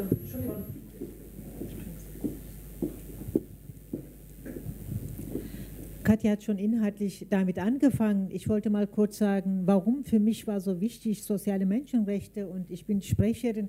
Bevor dass ich in Politik kam, zufälligerweise linke äh, Programm, da steht auch, Teilen macht glücklich. Jedenfalls ist es bei dem letzten Wahlkampf, haben wir dann äh, groß auf dem Pfann dann geschrieben und dann, Leute, glauben Sie mir, Teilen macht tatsächlich glücklich weil mit meinem Mann zusammen, dass wir mal eine Erbschaft bekommen haben, wo das Vermögenssteuer ist es nicht Pflicht ist. Wir wollten aber nicht nur für uns diese äh, äh, Geld, haben wir gesagt, wir möchten mit den anderen Leuten teilen und haben wir eine Stiftung gegründet, Stiftung für soziale Menschenrechte. Äh, Wolfgang, du hast recht gesagt, 2000, 2008, 2000 äh, bis 2009 haben wir auch gesagt, auf der Straße, wenn man fragt, was ist soziale Menschenrechte, keiner gibt es dir eine Antwort. Wenn man aber über den allgemeinen äh, Menschenrechte, also bürgerliche und politische Menschenrechte fragt, jeder weiß das. Und es ist nicht zufälligerweise, das ist so bekannt geworden. Also ohne Amnesty International und andere Organisationen hätten wir heute von diesem Rechten auch nicht gewusst und wäre das in dem Grundgesetz sich nicht verankert. Deswegen haben wir gesagt, wir müssen jetzt für soziale Menschenrechte kämpfen und das in dem Grundgesetz im äh, Bundesrepublik Deutschland dann äh, verankern lassen. Das war das, das die äh, Ausgang. Und ich glaube, es ist dann ähm, nationale und internationale Ebene. Es muss parallel laufen. Weder alleine international, dass man kämpfen kann, nur noch äh, alleine im nationalen Ebene. Weil die Menschen in diesem Land leben, das Armut, wir sind ein sehr reiches Land, trotzdem ist es Armut, bei uns ist es Fakt. Und da müssen wir auch gegen äh, kämpfen. Soziale Menschenrechte ist es, wenn das eine klagbare Rechte werde. Es ist keine Almosen für den Armen, nur die dann davon profitieren. Ich vergleiche immer so wie äh, Wahlrecht, ob ich das Wahlen gehe oder nicht, aber es ist mein Recht. Oder es ist dann äh, Recht auf äh, bestimmte Sachen, wo ich das nicht unbedingt in Anspruch nehmen muss. Also dass diese Recht allgemein für alle gültig. Deswegen, wir müssen sowohl im nationalen Ebene, also hier in Deutschland, kämpfen wir darüber. Seit 2008, Bundesrepublik Deutschland von 66 bis 2008 mitgearbeitet. Es muss noch Zusatzprotokoll dann ratifiziert werden. Äh, danach, es, es muss in dem Grundgesetz verankert werden. Bundesregierung macht das nicht. Die überlegen noch, ob sie das machen oder nicht, weil es passt deren, es ist momentane äh, Politik, dieser Verankerung äh, nicht. Deswegen das tun sie das nicht. Und wir müssen alles dafür einsetzen, diese Verankerung zu erreichen. Und jeder Land, inzwischen ist es 21 Länder, dieses äh, Protokoll äh, ratifiziert. Und diese internationale äh, Bewegung müssen wir dann uns vernetzen und gemeinsam, einmal international, aber auch national im Land äh, für soziale Menschenrechte kämpfen. Ich denke, das ist auch ein Schritt in der Richtung äh, ja, gegen Armut und äh, Gleichstellung der Menschen ist. Ich habe Sie als nächstes, das Mikrofon müsstest du, Assise, weitergeben. Ja, also ich würde mir wünschen, dass wir in der Diskussion zu dem Thema hier globale soziale Rechte äh, einbeziehen die Institutionen, die die größten Blockierer sind hinsichtlich der Verwirklichung der Menschenrechte, wie es in der UN-Charta verankert ist, zum Beispiel den Internationalen Währungsfonds, die Weltbank, die G20, das sind ja alles Institutionen, die das blockieren, über was wir hier eine Diskussion führen wollen. Wenn ich davon ausgehe, dass von den 193 Staaten, die in der UN vertreten sind, 108 Staaten verschuldet sind. Und wir wissen ja, wie das funktioniert mit den Schulden. Ich will jetzt kein Co-Referat halten. Aber ich kann einfach nicht verstehen, dass dann Diskussionen geführt werden hinsichtlich, man brauche ein Insolvenzverfahren für Staaten. Also ich möchte mal sagen, wer so einen Blödsinn diskutiert, Insolvenzverfahren für Staaten, ich meine, ich weiß, was ein Insolvenzverfahren ist. Ich kann doch nicht Insolvenzverfahren für Staaten das ganze Vermögen beseitigen der Staaten. Es geht doch eigentlich gar nicht. Ich will mal sagen, das sind Fragen, über die man offensiv diskutieren sollte. Das ist mein Wunsch. Gut, herzlichen Dank. Ähm, die Frage ist ja in enger Beziehung auch zur ersten Frage von, von JJ äh, zu sehen. Vielleicht wäre es möglich, dass ihr jetzt erstmal auf diese Problemstellung eingeht. Katja, vielleicht du. Ja, die Frage, äh, müssen wir eigentlich hier im globalen Norden äh, über Verzicht reden? Ich kenne die Frage nach dem Verzicht aus, als Öko noch aus einer anderen Richtung. Wenn du über Konsumkritik ist, dann auch müssen wir nicht eigentlich Verzicht Nun tue ich mich als Abgeordnete mit der Sprecherposition total schwer, von Verzicht zu reden, weil das hat immer so was so, wenn in einem Unternehmen die Manager von Verzicht reden, meinen die meistens Lohnzurückhaltung, aber die Boni fließen weiter, so, ja. Deswegen finde ich das jetzt nochmal aus der Richtung schwierig. Ich würde auch eher, wenn es um das globale Wohlstandsgefälle geht, sagen, was es braucht, ist zum einen eine doppelte Umverteilung. Also hierzulande zwischen oben und unten und Mitte, aber natürlich musst du ganz gesagt, es braucht eine Umverteilung zwischen ähm, globalen Norden und globalen Süden. Das stimmt. Und hinzu kommt, ich nenne das nicht Verzicht, ich würde mal einfach sagen, das Falsche zu unterlassen. Und zu dem Falschen, was unbedingt zu unterlassen ist, gehört CO2-Emissionen, weil davon besonders übrigens Afrika ähm, und Länder in Afrika betroffen sind. Dazu gehört in den Ländern Afrikas die EPAs, also diese Freihandelsabkommen ähm, aufzudrücken. Dazu gehört Rüstungsexporte. Dazu gehört die mit EU-Agrarsubventionen billig gehaltenen Produkte, deren Märkte zu überschwemmen und so weiter. Also ich würde mal sagen, man muss einfach das Falsche unterlassen. Weil Verzicht, da denken ganz viele, okay, ich ganz persönlich muss jetzt noch ganz, ganz viel abgeben. Und ich würde erst mal sagen, erstmal in der Form der Handelsbeziehung muss sich viel verändern. Da verändert sich nicht unbedingt sofort was, okay, vielleicht, dass der Kaffee etwas teurer wird. So, aber die Frage ist ja, führt das wirklich dazu, dass jetzt bei uns Zugbegleiter, äh, Verkäufer, Sicherheitswachmann, dass die wirklich weniger Geld haben. Da bin ich mir gar nicht sicher, ob das, wenn du volkswirtschaftlich denkst, wirklich so kommt. Als wir die Debatte hatten um die ähm, Krise des Euros oder der EU, also die Wirtschaftskrise innerhalb der EU, da gab es ja bei uns diese Aussage, das Solidarischste, was man gegenüber den Menschen im Süden der EU machen kann, ist hier für höhere Löhne sich einzusetzen. Weil ähm, die teilweise hängen ja die wirtschaftlichen Krisen damit zusammen, dass wir so einen hohen Exportüberschuss haben und wenn andere Länder mehr einkaufen, ähm, als sie selber verkaufen, führt das halt bei denen äh, zu, zu Schulden. Das ist dann mal eine ziemlich einfache mathematische Rechnung. Und wenn wir die Austerität, äh, also wenn wir diese Außenhandelsüberschüsse abmildern wollen, brauchen wir hier höhere Löhne. Das klingt erstmal verrückt, weil man denkt immer so, naja, also die, den Griechen geht es besser, wenn wir was von unserem Geld direkt abgeben. So funktionieren aber Volkswirtschaften nicht so. Und das will ich sozusagen auch nicht diese Erzählung der Rechten weitermachen. Und deswegen eher würde ich eher sprechen von Falsches zu unterlassen. Da kann man ganz viel an ökologischen und wirtschaftlichen Sachen aus. Und dann natürlich, ähm, es muss eine, muss eine Umverteilung geben. Und es muss aber eine doppelte sein, es muss klar sein, es geht den Superreichen und eher den äh, Konzernen ähm, ans Leder.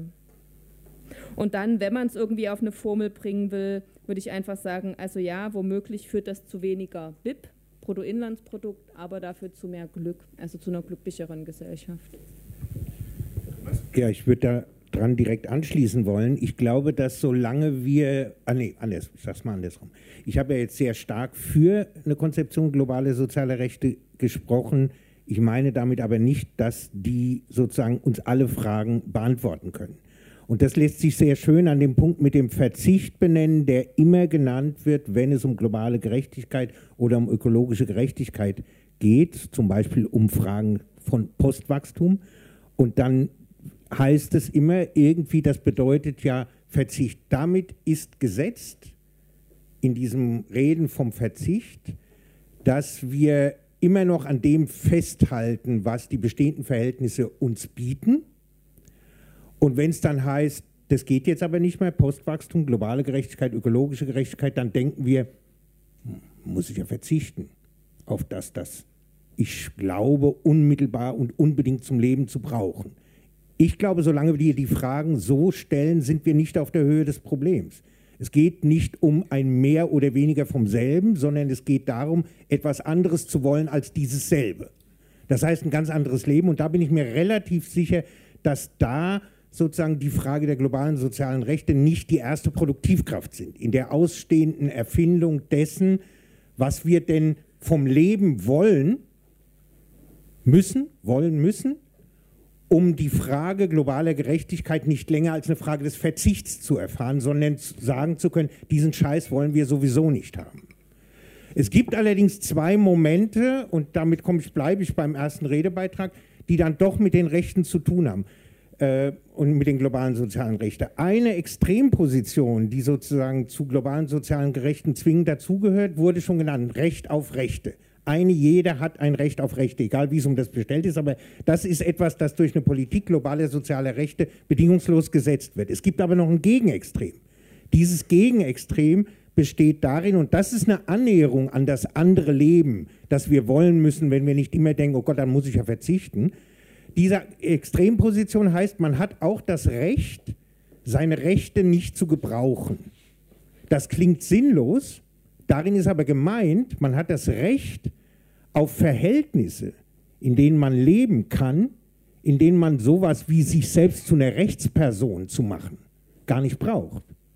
Auch das ist in der Politik globaler sozialer Rechte einbeschrieben, wenn man die Sache selbst, nämlich dass eine jede bedingungslos Rechte hat, konsequent zu Ende denkt. Dann gibt es dieses Recht, seine Rechte nicht gebrauchen zu müssen. In das ist sehr, sehr viel einbeschrieben.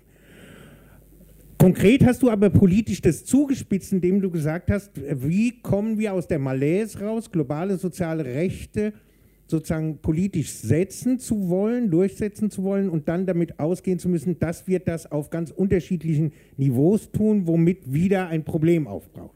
Das stimmt. Und aber da würde ich sagen, dass der zweite Punkt, warum globale soziale Rechte dem zuarbeiten, wenn wir also Auseinandersetzungen brauchen, politische Kämpfe um die Beseitigung der unterschiedlichen Niveaus, in denen wir leben, dann ist die Bezugnahme auf globale soziale Rechte für das Führen solcher Auseinandersetzungen natürlich extrem hilfreich, weil eine Politik globale soziale Rechte ist in sich selbst notwendigerweise, sonst ist sie es nicht, eine Politik, die auf den Ausgleich dieser unterschiedlichen Neben, äh, Lebensniveaus hinführt. Das bedeutet jetzt nicht, dass wir diese Kämpfe unmittelbar als Rechtskämpfe und ausschließlich als Rechtskämpfe führen müssen. Wir müssen sie aus den verschiedensten Motiven bei den verschiedensten Gelegenheiten führen. Aber wenn wir sie führen und wenn wir diese Kämpfe gewinnen wollen, dann ist es gut, dass wir sagen können, für die Beseitigung unterschiedlicher Lebensniveaus zu kämpfen und kämpfen zu müssen, ist etwas, worauf wir alle und jeder einzelne von uns ein Recht haben, wenn es denn Recht überhaupt gibt. Das ist ein Moment, in dem das sozusagen, also es kommt darauf an, das nicht als etwas Taktisches zu denken. Ich rede hier keine Fiktionen, keinen Fiktionen das Wort, unter denen wir irgendwie Kämpfe besser oder schlechter führen oder gewinnen können, so wie man so ein bisschen, also ich rede nicht um taktische Tricks, sondern ich rede etwas, was dem Begriff und der Sache selbst von Rechten und von globalen sozialen Rechten notwendig einbeschrieben ist, wenn es denn darum geht. Und da kommt uns zugute, dass das eben bereits festgeschrieben ist. Und jetzt nehme ich zum Schluss das auf, was du gesagt hast. Du hast gesagt, ähm, Moment mal, wie war die Formulierung? Die war nämlich großartig. Ohne die Auseinandersetzung um Rechte, und dann hast du ein paar Organisationen genannt, die lasse ich jetzt weg, ohne die Auseinandersetzung um Rechte hätten wir von diesen Rechten gar nichts gewusst. Das ist genau richtig. Ja? Weil es Auseinandersetzungen um Rechte gibt, wissen wir von diesen Rechten, weil wir von unseren Rechten wissen, führen wir Auseinandersetzungen um solche Rechte, sonst würden wir das nicht tun. Das ist sozusagen ein Zirkel, aber das ist kein, kein teuflischer Zirkel, sondern das ist ein Zirkel, der tatsächlich so, so sozusagen gelebt und gedacht werden muss. Und das bedeutet, um das damit abzuschließen und auf den politischen Kampf zu führen, je mehr wir und je mehr die Leute von ihren Rechten wissen, von denen sie wiederum nur wissen, weil es Kämpfe um diese Rechte gibt, desto besser werden sie Kämpfe um diese Rechte führen können. Und nochmal, das ist kein taktischer Trick, keine Rhetorik, keine Demagogie, sondern das ergibt sich daraus, wenn man nachdenkt, was es heißt, dass ich, wie jeder alle und wir alle gemeinsam überhaupt Rechte haben. Genau, und da kommt die RLS als Bildungsträger ins Spiel. Ähm, weil irgendjemand muss ja sozusagen auch die Informationsarbeit leisten. Ähm, Eberhard als erstes und dann Klaus Dieter als zweites. Und dann, genau, Stefanie.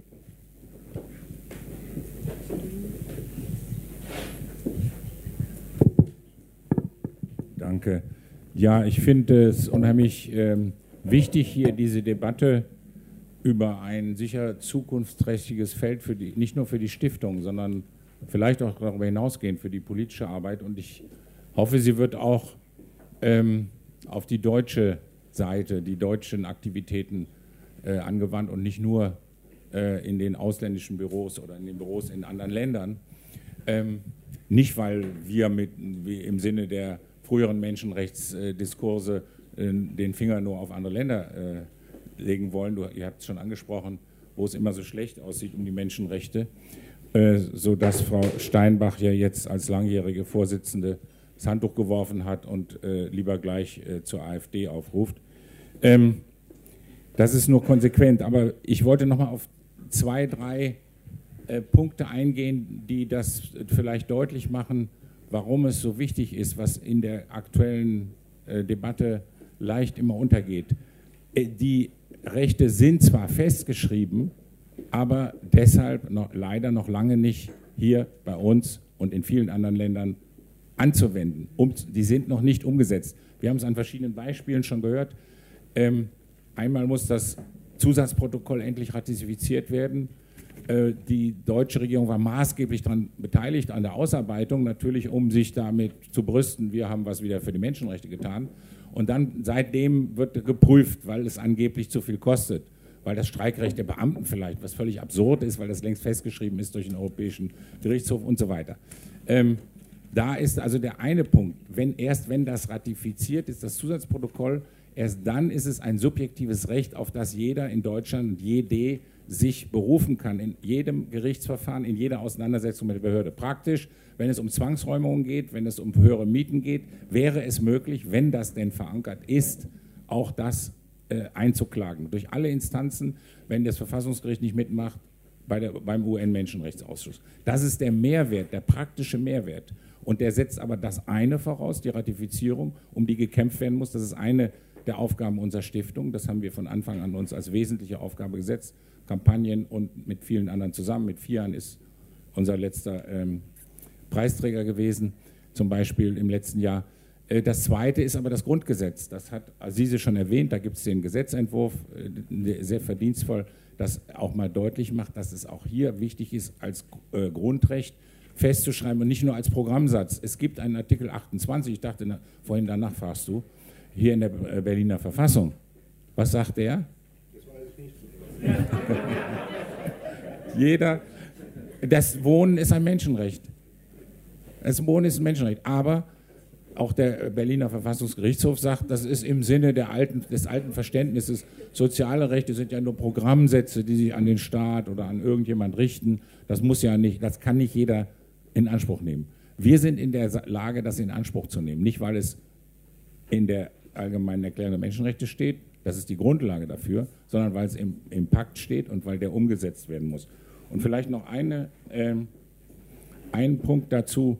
Äh, ein weiterer Einwand ist immer, äh, das klang auch hier verschiedentlich an, ja, aber ähm, verschiedene Niveaus und ähm, wir können doch äh, dass es festgeschrieben ist, sieht man doch an vielen anderen Beispielen, das reicht doch nicht. Natürlich reicht es nicht, dass es festgeschrieben ist. In 100 Staaten wird laut Amnesty International nach wie vor gefoltert. Das heißt aber noch nicht, dass man nicht für dieses Recht eintreten muss und das versuchen muss umzusetzen. Und äh, der Acht-Stunden-Tag, das war die alte Forderung, der, die, die Marx Engels äh, aufgegriffen haben als die zentrale demokratische Forderung eines Menschenrechts auf acht Stunden.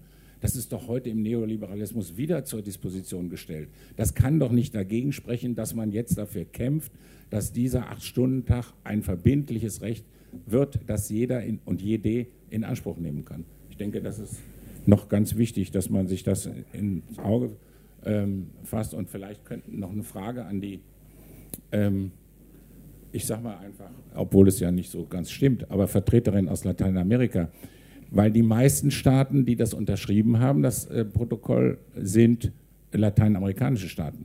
Die haben dazu geführt, dass es überhaupt, erst bei, ab 10 wird es ja überhaupt verbindlich.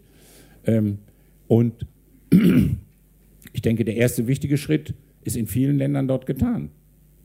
Und wenn man sich selbst so ein armes Entwicklungsland wie Kuba anguckt, das ist nach der internationalen, äh, von der UNO aufgestellten äh, Reihenfolge, der, der, was Bildung, lebenslang Gesundheit und und und betrifft, auf Platz 41. Es ist also das allererste Entwicklungsland überhaupt. Es kommt direkt nach einigen anderen äh, westlichen Industrieländern. Und ich denke, das zeigt, dass da das Bewusstsein in Lateinamerika, deshalb deine Einschätzung, dafür auch, auch gerade in Brasilien nach wie vor, trotz der dramatischen Entwicklung, nach wie vor da ist. Wir haben auf einer Tagung der Anwältevereinigung äh, vor drei Jahren dort referiert zu genau dem Thema soziale Menschenrechte und Transition. Das äh, hat die, äh, die, ähm, die Rechtsanwaltskammer, nicht etwa nur irgendein Verein progressiver, sondern die Rechtsanwaltskammer Brasiliens äh, hat uns dahin geholt, um darüber zu berichten. Das finde ich schon bemerkenswert, zumal der Anteil von Anwälten in Brasilien fast so hoch ist wie der in den USA. Also weit höher, weit mehr Anwälte als in Deutschland. Du kannst das Mikro direkt nach hinten geben.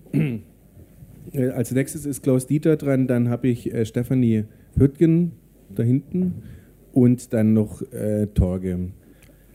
Klaus Dieter König, Büro Brüssel der Rosa-Luxemburg-Stiftung. Ähm, ich möchte eingreifen mit der ersten Intervention beim Thema Umverteilung. Umverteilung auch doppelt kann nur der Anfang und kann noch nicht alles sein. Äh, eigentlich ist es bestenfalls eine Sofortmaßnahme, um das Schlimmste äh, im Moment auszugleichen. Äh, wenn wir wirklich äh, in der Perspektive von rechttragenden Individuen und auch Kollektivrechten denken, dann muss auch Produktion verlagert werden, dann müssen sich Produktion, internationale Produktionsbedingungen ganz anders gestalten. Dann geht es nicht nur um Verteilen, sondern auch um, denn wer nur Verteilungsempfänger ist, ist in, in letzter Instanz, äh, hat eine Rechtssituation wie ein Hartz-IV-Empfänger und das wollen wir nicht. Ähm, ich glaube auch nicht, dass ihr mir da widersprecht und ich glaube auch, dass ihr das mitgedacht habt, aber es ist manchmal wichtig, solche Sachen auch zu sagen. Ähm, zweiter Punkt, der auch wichtig ist, ähm, die Frage der Einklagbarkeit. Wenn man von Einklagbarkeit redet und bedauert, dass es die Klagbarkeit nicht gibt, redet man von Instanzen. Und diese Instanzen werden dann gedacht als äh, zumindest erstmal im, im, im Denken. Ne? Es geht mir darum, das Denken zu fokussieren. Ähm, die werden dann natürlich gedacht als irgendwie neutrale Entscheidungsträger. Die gibt es natürlich nicht, das wissen wir alle. Deswegen fand ich das wichtig, was Thomas vorhin gesagt hat, äh, wenn es darum geht, die Umsetzung der sozialen Rechte äh, zu erreichen, geht es letztlich darum, das auch als äh, Bewegung und jedes Individuum dann auch als verantwortlich für die äh, ja eben nicht das, das äh, also da, da, da wird dann keine in dem Sinne gerichtliche Instanz geschaffen, sondern es, es wird eine Verantwortung auch jeden Individuums für das Gestalten äh, der, der sozialen Bedingungen geschaffen. Das, äh, und das setzt sich um durch soziale Bewegungen, das setzt sich um durch politische Aktivität. Die sind nicht vor Gerichten einklagbar in letzter Instanz, diese sozialen Rechte. Das ist, glaube ich, der wichtige Punkt dabei, den wir auch mitdenken müssen. Auch da gehe ich davon aus, äh, es muss gesagt werden, damit es nicht, also obwohl ihr es mitdenkt, muss es gesagt werden, damit es nicht zwischen den Zeilen verschwindet. Wo muss ich jetzt hin? Da hinten.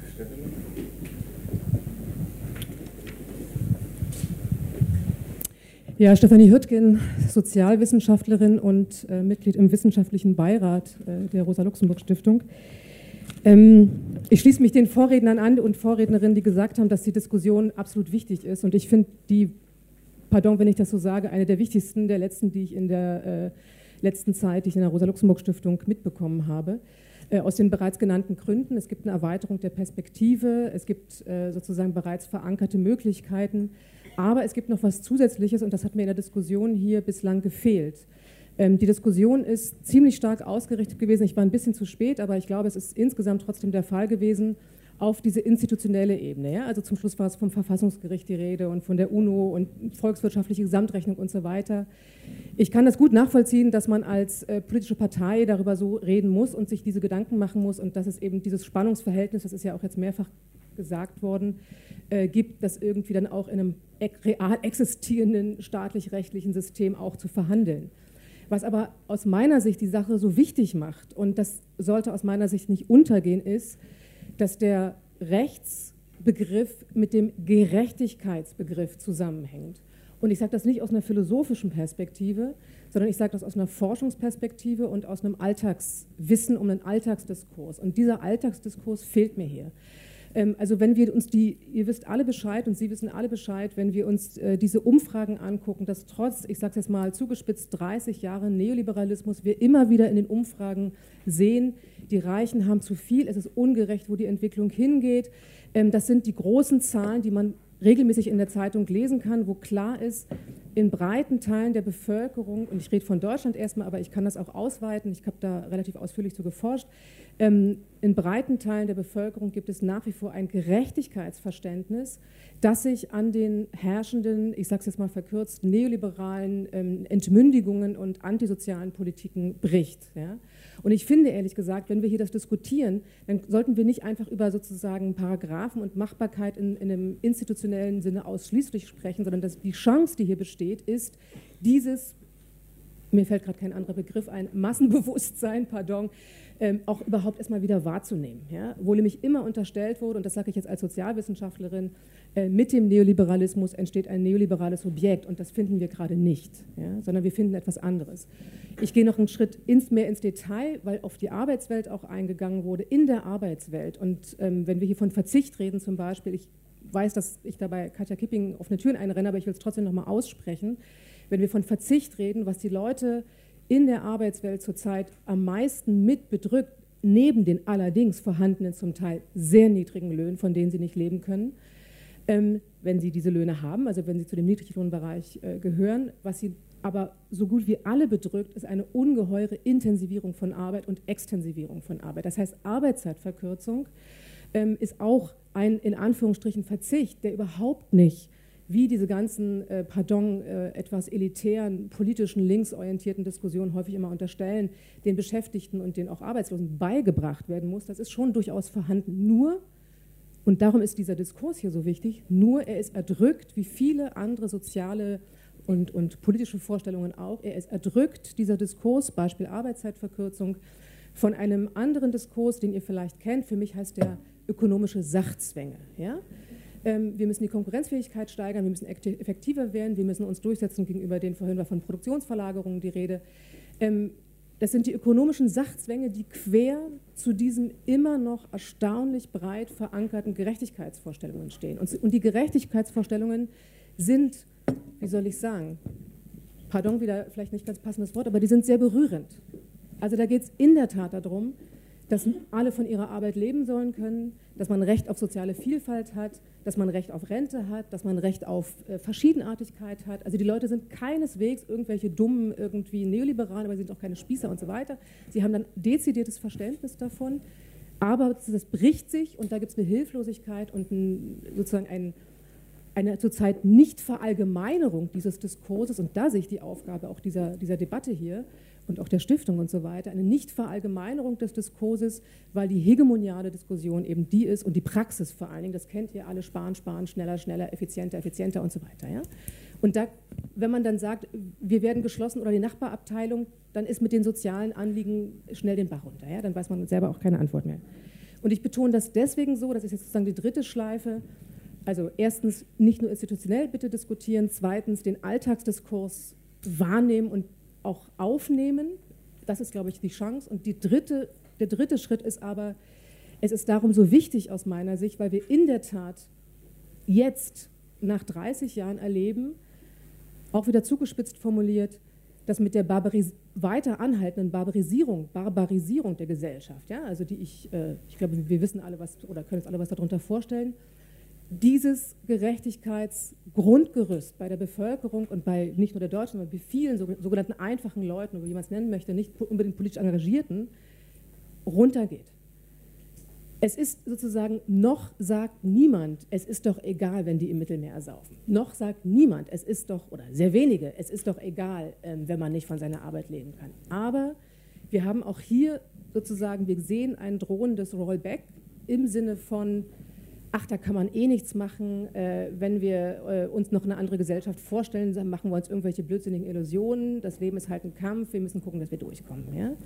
Also so einen sehr pragmatischen, sozialdarwinistischen Realismus, der jetzt anfängt, äh, sich durchaus gegen ähm, das trotzdem noch vorhandene Gerechtigkeitsvorstellung äh, im Alltags, in den Alltagspraxen Bahn zu brechen. Und ja, umso wichtiger ist es aus meiner Sicht, dass hier was wieder verallgemeinert wird, was sich bislang noch findet. Herzlichen Dank, äh, Stefanie. Wir haben jetzt, oder ich habe noch zwei äh, Wortmeldungen ähm, hier stehen und ich würde auch vorschlagen, dass wir die beiden Wortmeldungen noch hören. Es sind ja nicht nur Fragen, sondern auch sehr viele eigene Kommentare und Statements, die vielleicht dann äh, euch die Gelegenheit geben, dann danach auch ein bisschen umfassender jeweils zu antworten. Also das wäre mein Vorschlag für die weitere Diskussion. Ähm, als nächstes wäre dann erstmal Torge und danach Harry. Und dann kommt ihr dran.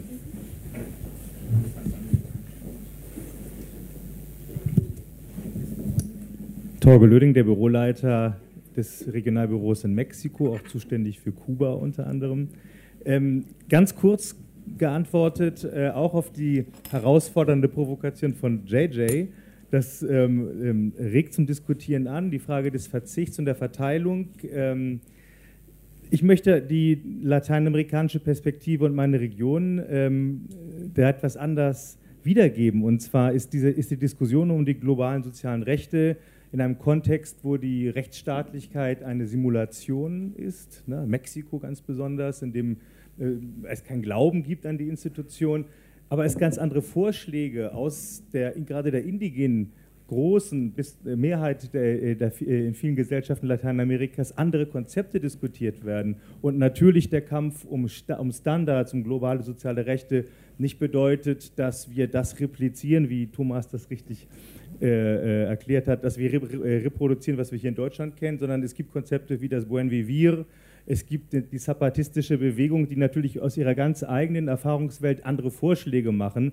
Ähm, und wenn wir uns um Verteilung kümmern, um andere Produktionsformen bemühen, äh, kann, so eine, äh, kann, kann so ein Angebot sehr interessant sein, das der globalen sozialen Rechte. Ich finde aber, dass in dieser Diskussion die internationale Perspektive und die aus dem Süden ganz ernst genommen werden muss und wir uns jetzt auch, äh, dass wir die Ohren aufstellen sollen und zuhören, äh, wie kann das Konzept bei uns in den, in den Regionen funktionieren? Also du hast es in Brasilien, Carolina, ähm, mit Pablo Freire äh, erklärt, ihr seid äh, in die Favelas gegangen und habt euch angehört, was ist das, was die Leute wollen. Ich glaube, das, was ich vorschlage, geht in die gleiche Richtung und vielleicht noch einen Schritt darüber hinaus.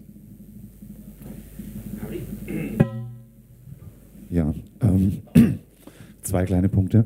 Ähm, erstens, als Jurist muss ich jetzt noch mal kurz eine Lanze für das Recht brechen. Ähm, in dem Wissen, dass wir uns die befreite Gesellschaft oder den Kommunismus nicht werden einklagen können, ähm, muss ich doch noch sagen, ähm, dass viele Kämpfe ähm, auch zusammen mit Bewegungen äh, und auch zusammen mit Gruppen im Parlament eben auch über das Recht äh, geführt wurden. Ich nehme jetzt mal die Abolitionistinnen in den USA, die haben sowieso sowohl vor Gericht, den Gerichten, äh, im Parlament und auch als Bewegung gekämpft. Das schließt sich nicht unbedingt aus. Und als letzte Anmerkung noch, dass wir überhaupt ein Recht auf Sozialhilfe haben in der Bundesrepublik, hängt maßgeblich an der Entscheidung des Bundesverfassungsgerichts von 1954.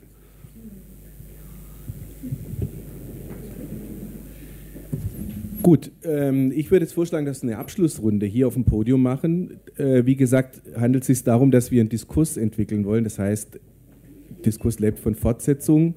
Ähm, wichtige Punkte wurden jetzt angerissen und genannt. Ich äh, möchte euch bitten, sozusagen da nochmal jeweils auch spezifisch darauf einzugehen. Ihr seid ja an verschiedenen Stellen auch einzeln angesprochen worden. Und dir, Caroline, zuerst das Wort geben.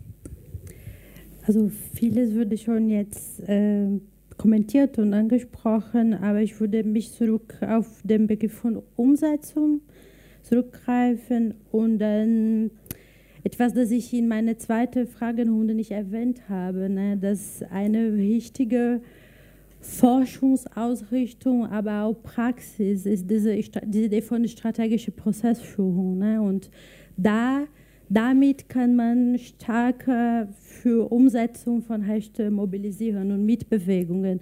Und ich glaube, damit kann man auch zurück auf die Idee, dass von Stefan Jürgen ne, mit dieser wie die Menschen unter Prekarität leiden, da könnte man auch einen starken Bezug auch schaffen in der Sinne, dass wenn man die Menschen sich anhört, was sie wollen, was, was sind die Anlagen, die Ansprüche, die Forderungen, kann man, auch, kann man auch diese Prekarität besser begreifen und dann verstehen auch inwiefern durch, durch Recht auch was zu schaffen wird. Ne? Und dann, das klingt auch sehr abstrakt, aber das ist, ich glaube, ein, ein wichtiges Anliegen. Und, und ein zweiter Punkt, äh, die wir auch wünschen, die wir uns auch wünschen in dem Kolleg ICASEF Promotionskolleg ist genau aus einer empirischen militante, engagierte Forschung zu, zu verstehen, was die Menschen in den Anti-Austeritätsprotesten, Demonstrationen, soziale Bewegungen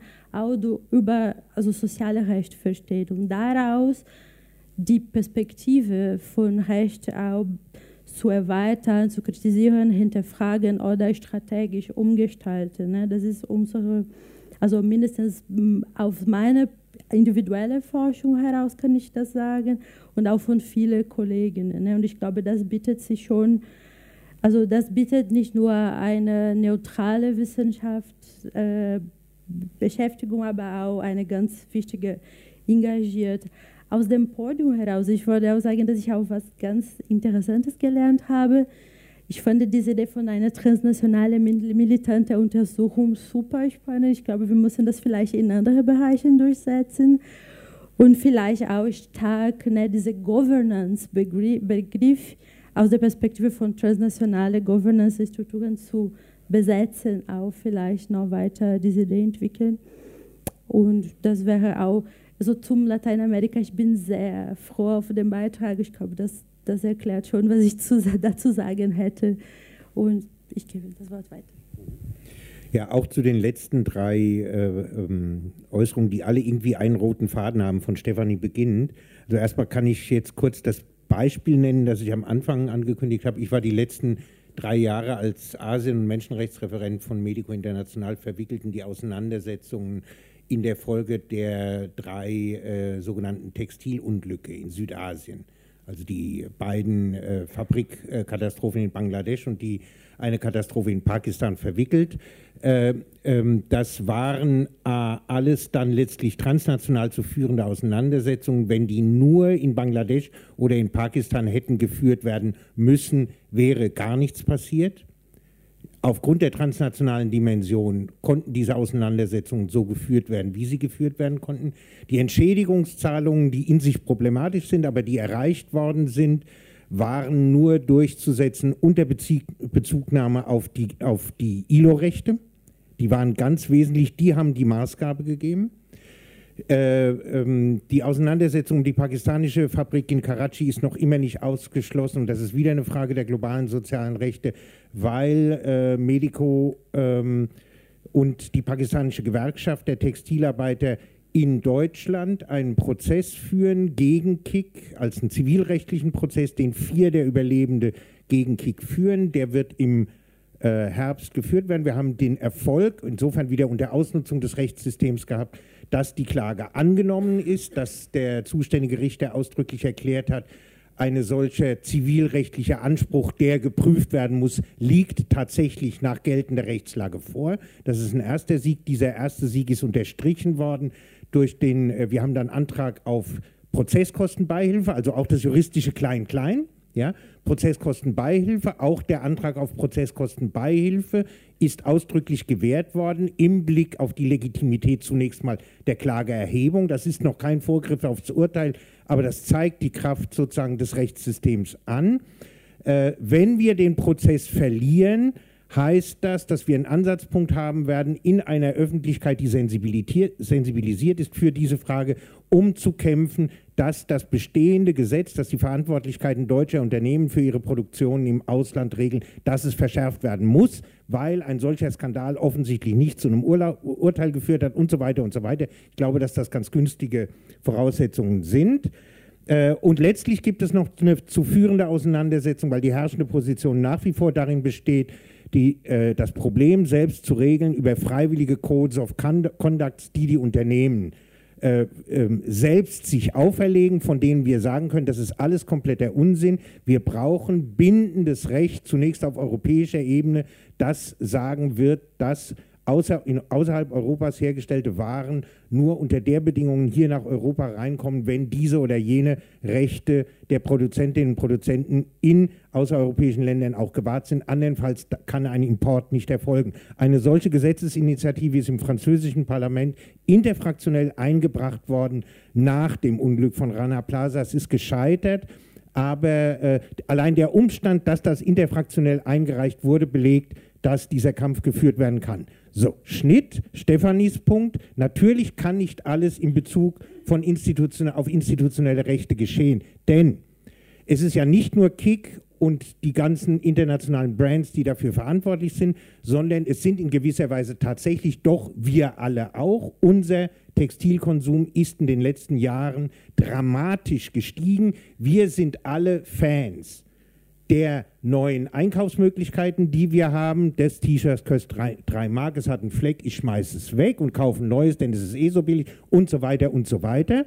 Das heißt, die Frage, die aufgeworfen worden ist mit dem Buen Vivir, also mit dem ganz anderen Leben, das man aus keinem Rechtsanspruch unmittelbar ableiten kann, sondern das anderswo muss diese Frage ausgefochten werden die besteht natürlich, denn die imperiale Lebensweise, der wir alle angehören, ist nicht nur ein Problem für die Kämpfe hier, ja, weil wir alle so geil sind auf diese Klamotten, sorgen wir nicht dafür, dass jede Woche ein Kickladen mit einem Flashmob überfallen wird.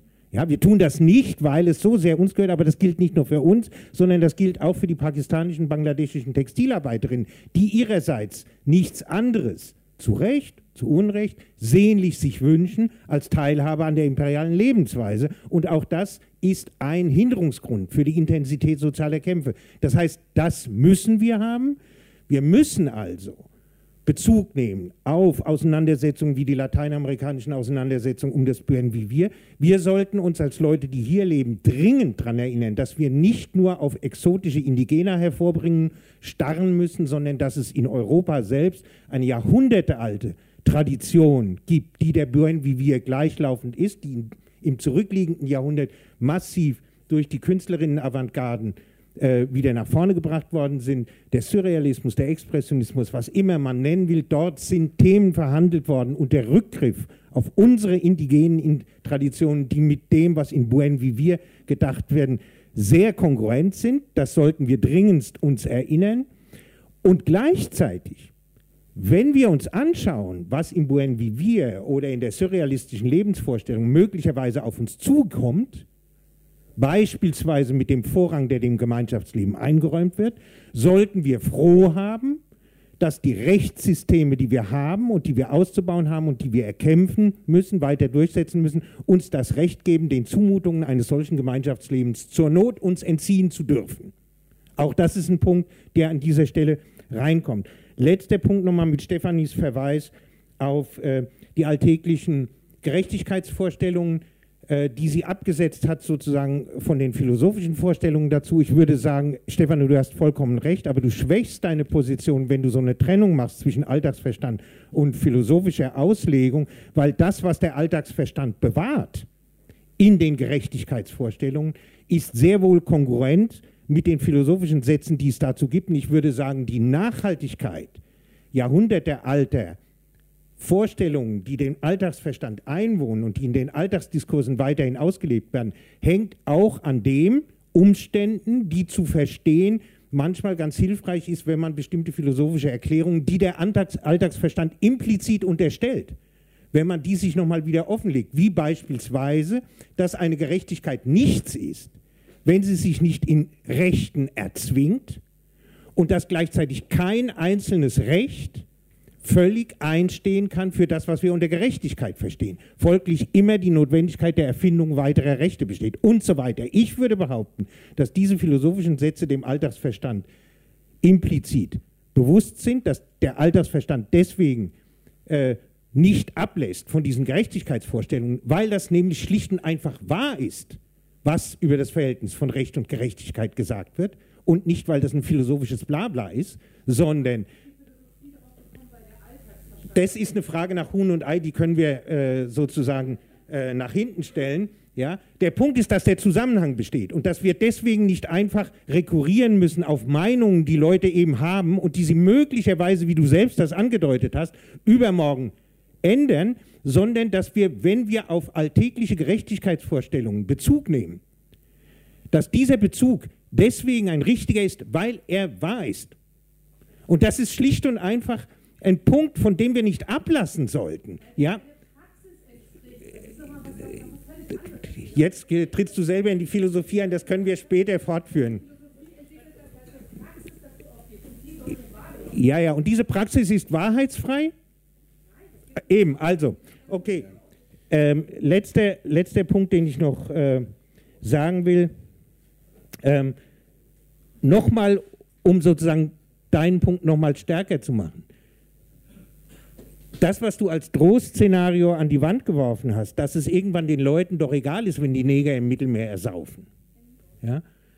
Diesen Punkt, auch das ist etwas, warum der Rückgriff auf eine Politik globaler sozialer Rechte, letzten Endes ist es das, unverzichtbar ist, weil es da dasselbe Problem auftaucht oder weil ich eine Möglichkeit habe, dem entgegenzutreten, wie wir das in den gegenwärtigen Auseinandersetzungen ums Asylrecht haben. Das Asylrecht kann nicht mit Obergrenzen belegt werden. Das heißt, wenn wir dem Rassismus entgegentreten, dann ist ein Punkt dabei, ein Punkt, derjenige, dass wir darauf zurückgreifen können, dass das, was die Rechte vorschlägt, Unrecht ist und dass gegen dieses Unrecht die Gerechtigkeitsvorstellungen mobilisiert werden müssen, die der Alltagsverstand und die Alltagspraxis teilen und dass der Rückgriff auf das, letzter Satz, weil es dann auch passt, deswegen auch zwingend ist, weil er letzten Endes wahr ist. Okay, diese Diskussion müssen wir an anderer Stelle fortsetzen, aber äh, jetzt kommt erstmal Katja dran. Ja, ich will anknüpfend an Thomas Beispiel ähm, das nochmal aus einer anderen Ecke beleuchten. Ich habe am Anfang gesagt, es gibt kein Außen mehr, es gibt eine globale Verstrickung und ich füge nochmal hinzu, sowohl im Beängstigenden wie im Ermutigenden. Als ich die Debatten ums bedingungslose Grundeinkommen kennengelernt habe vor vielen Jahren, habe ich gedacht, super Sache, aber das ist natürlich was, was so westlichen Akademikerköpfen entsprungen ist. Dann habe ich angefangen, die Bewegung dazu kennenzulernen, die inzwischen also seit längerer Zeit eine weltweite Bewegung ist und habe dort erfahren, dass ein Senator in Brasilien von diesen Debatten gehört hat, so inspiriert worden ist, dass er, okay, jetzt noch nicht das Grundeinkommen eingeführt hat, aber ein Null-Hunger-Programm, wo vielen, vielen Familien geholfen wird, vor diesem Hintergrund durchgeführt. In Namibia wurden ganz konkrete, wirklich wirksame ähm, Sozial-, also so wurde ein Modellprojekt, zum Beispiel Grundeinkommen in einem Dorf eingeführt. Übrigens, das Spannende war, die Gegenwehr war dann, obwohl die Situation so dermaßen verschieden ist, ja, also in dem einen leben sie sozusagen Lehmhütten, hier in Wolkenkratzern, so, und trotzdem war war die Abwehrdebatte die gleiche, weil es gibt immer die Unterstellung, okay, die Männer vertrinken das nur.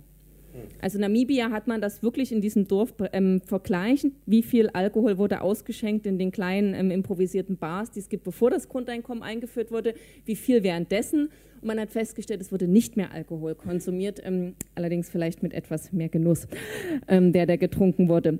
Ähm, dann ich, bin ich im Zuge von diesen Grundeinkommensdebatten nach äh, Südkorea, habe dort Leute aus Ländern kennengelernt, wo uns hier immer vorgehalten wird, wenn ich mit Konservativen und Neoliberalen diskutiere ähm, über die Armut hierzulande, ja, bekomme ich ja manchmal so ein Gegengehalten, naja, aber in Asien und Afrika geht es den Leuten viel schlechter, jetzt stellen sie sich mal nicht so an mit der Armut, so schlimm ist Hartz IV nicht und woanders wären die Leute heilfroh, wenn sie Hartz IV ähm, bekommen hätten, bekommen würden. Also da wird so eine negative Dynamik in Gang gesetzt. Und ich habe dann in Südkorea das Gegenteil ähm, erlebt und habe gesagt, Mensch, ähm, dort gibt es Kämpfe ums Grundeinkommen, die gleichermaßen ähm, um einen höheren Mindestlohn ähm, gekämpft haben, auch mit sehr harten Mitteln, mit dem Mittel des Hungerstreikes.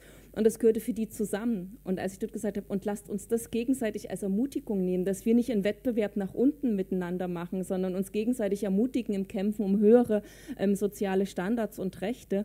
Und das hatte was, also für beide Seiten was unglaublich Ermutigendes eurer Debatte, ähm, ob jetzt eher die Praxis oder der Alltagsverstand oder die ähm, philosophischen Debatten das Entscheidende sind. Ich habe kurz überlegt, mich hat das ein bisschen erinnert an eine, ähm, auch an eine Kontroverse, die wir in der Linken hatten, nämlich Bewegung oder Parlament bzw. Regierung. Ich mache mal eine kurze Seitenarabeske, um den Punkt zu machen, den ich machen will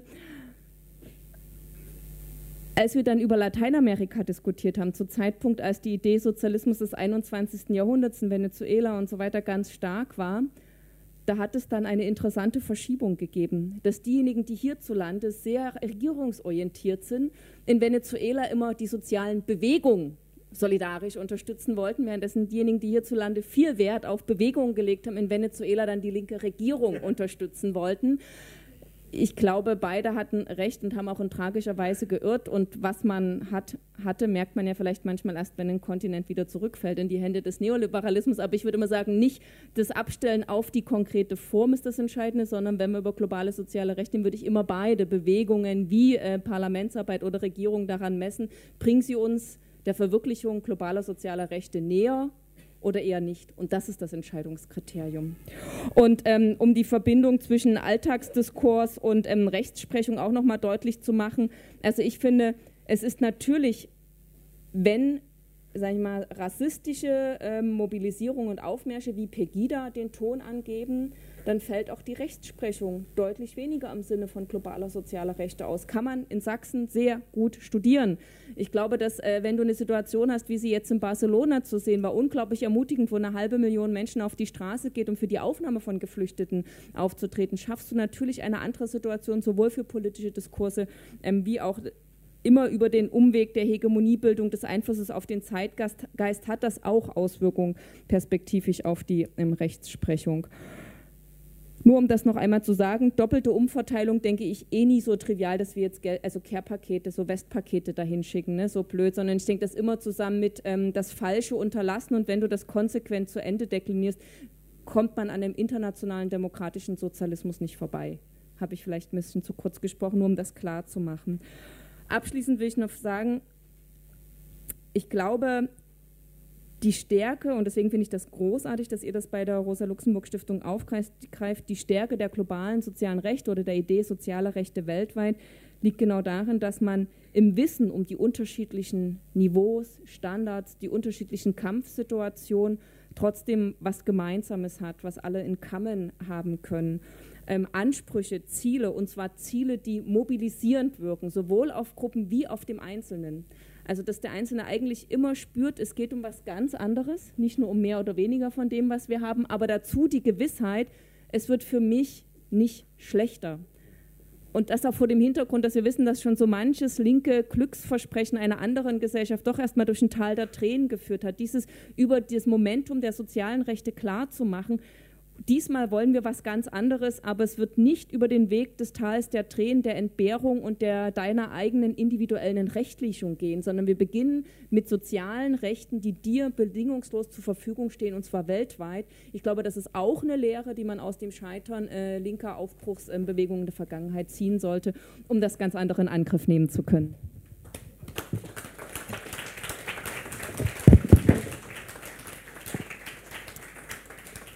Herzlichen Dank, Katja. Das war ein sehr schönes Schlusswort. Äh, wir beenden die Diskussion damit aber nicht, denn sie geht ja morgen früh weiter.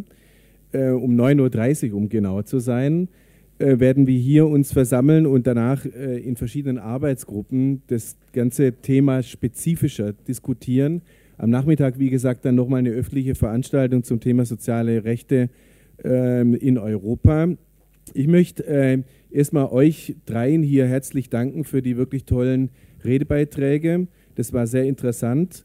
Äh, ich möchte auch dem Publikum und euch allen danken für die aktive Teilnahme, für die hohe Konzentration. Und jetzt machen wir alle von unserem sozialen Recht auf Feierabend Gebrauch. Ich wünsche euch schönen Abend und bis morgen früh. Tschüss.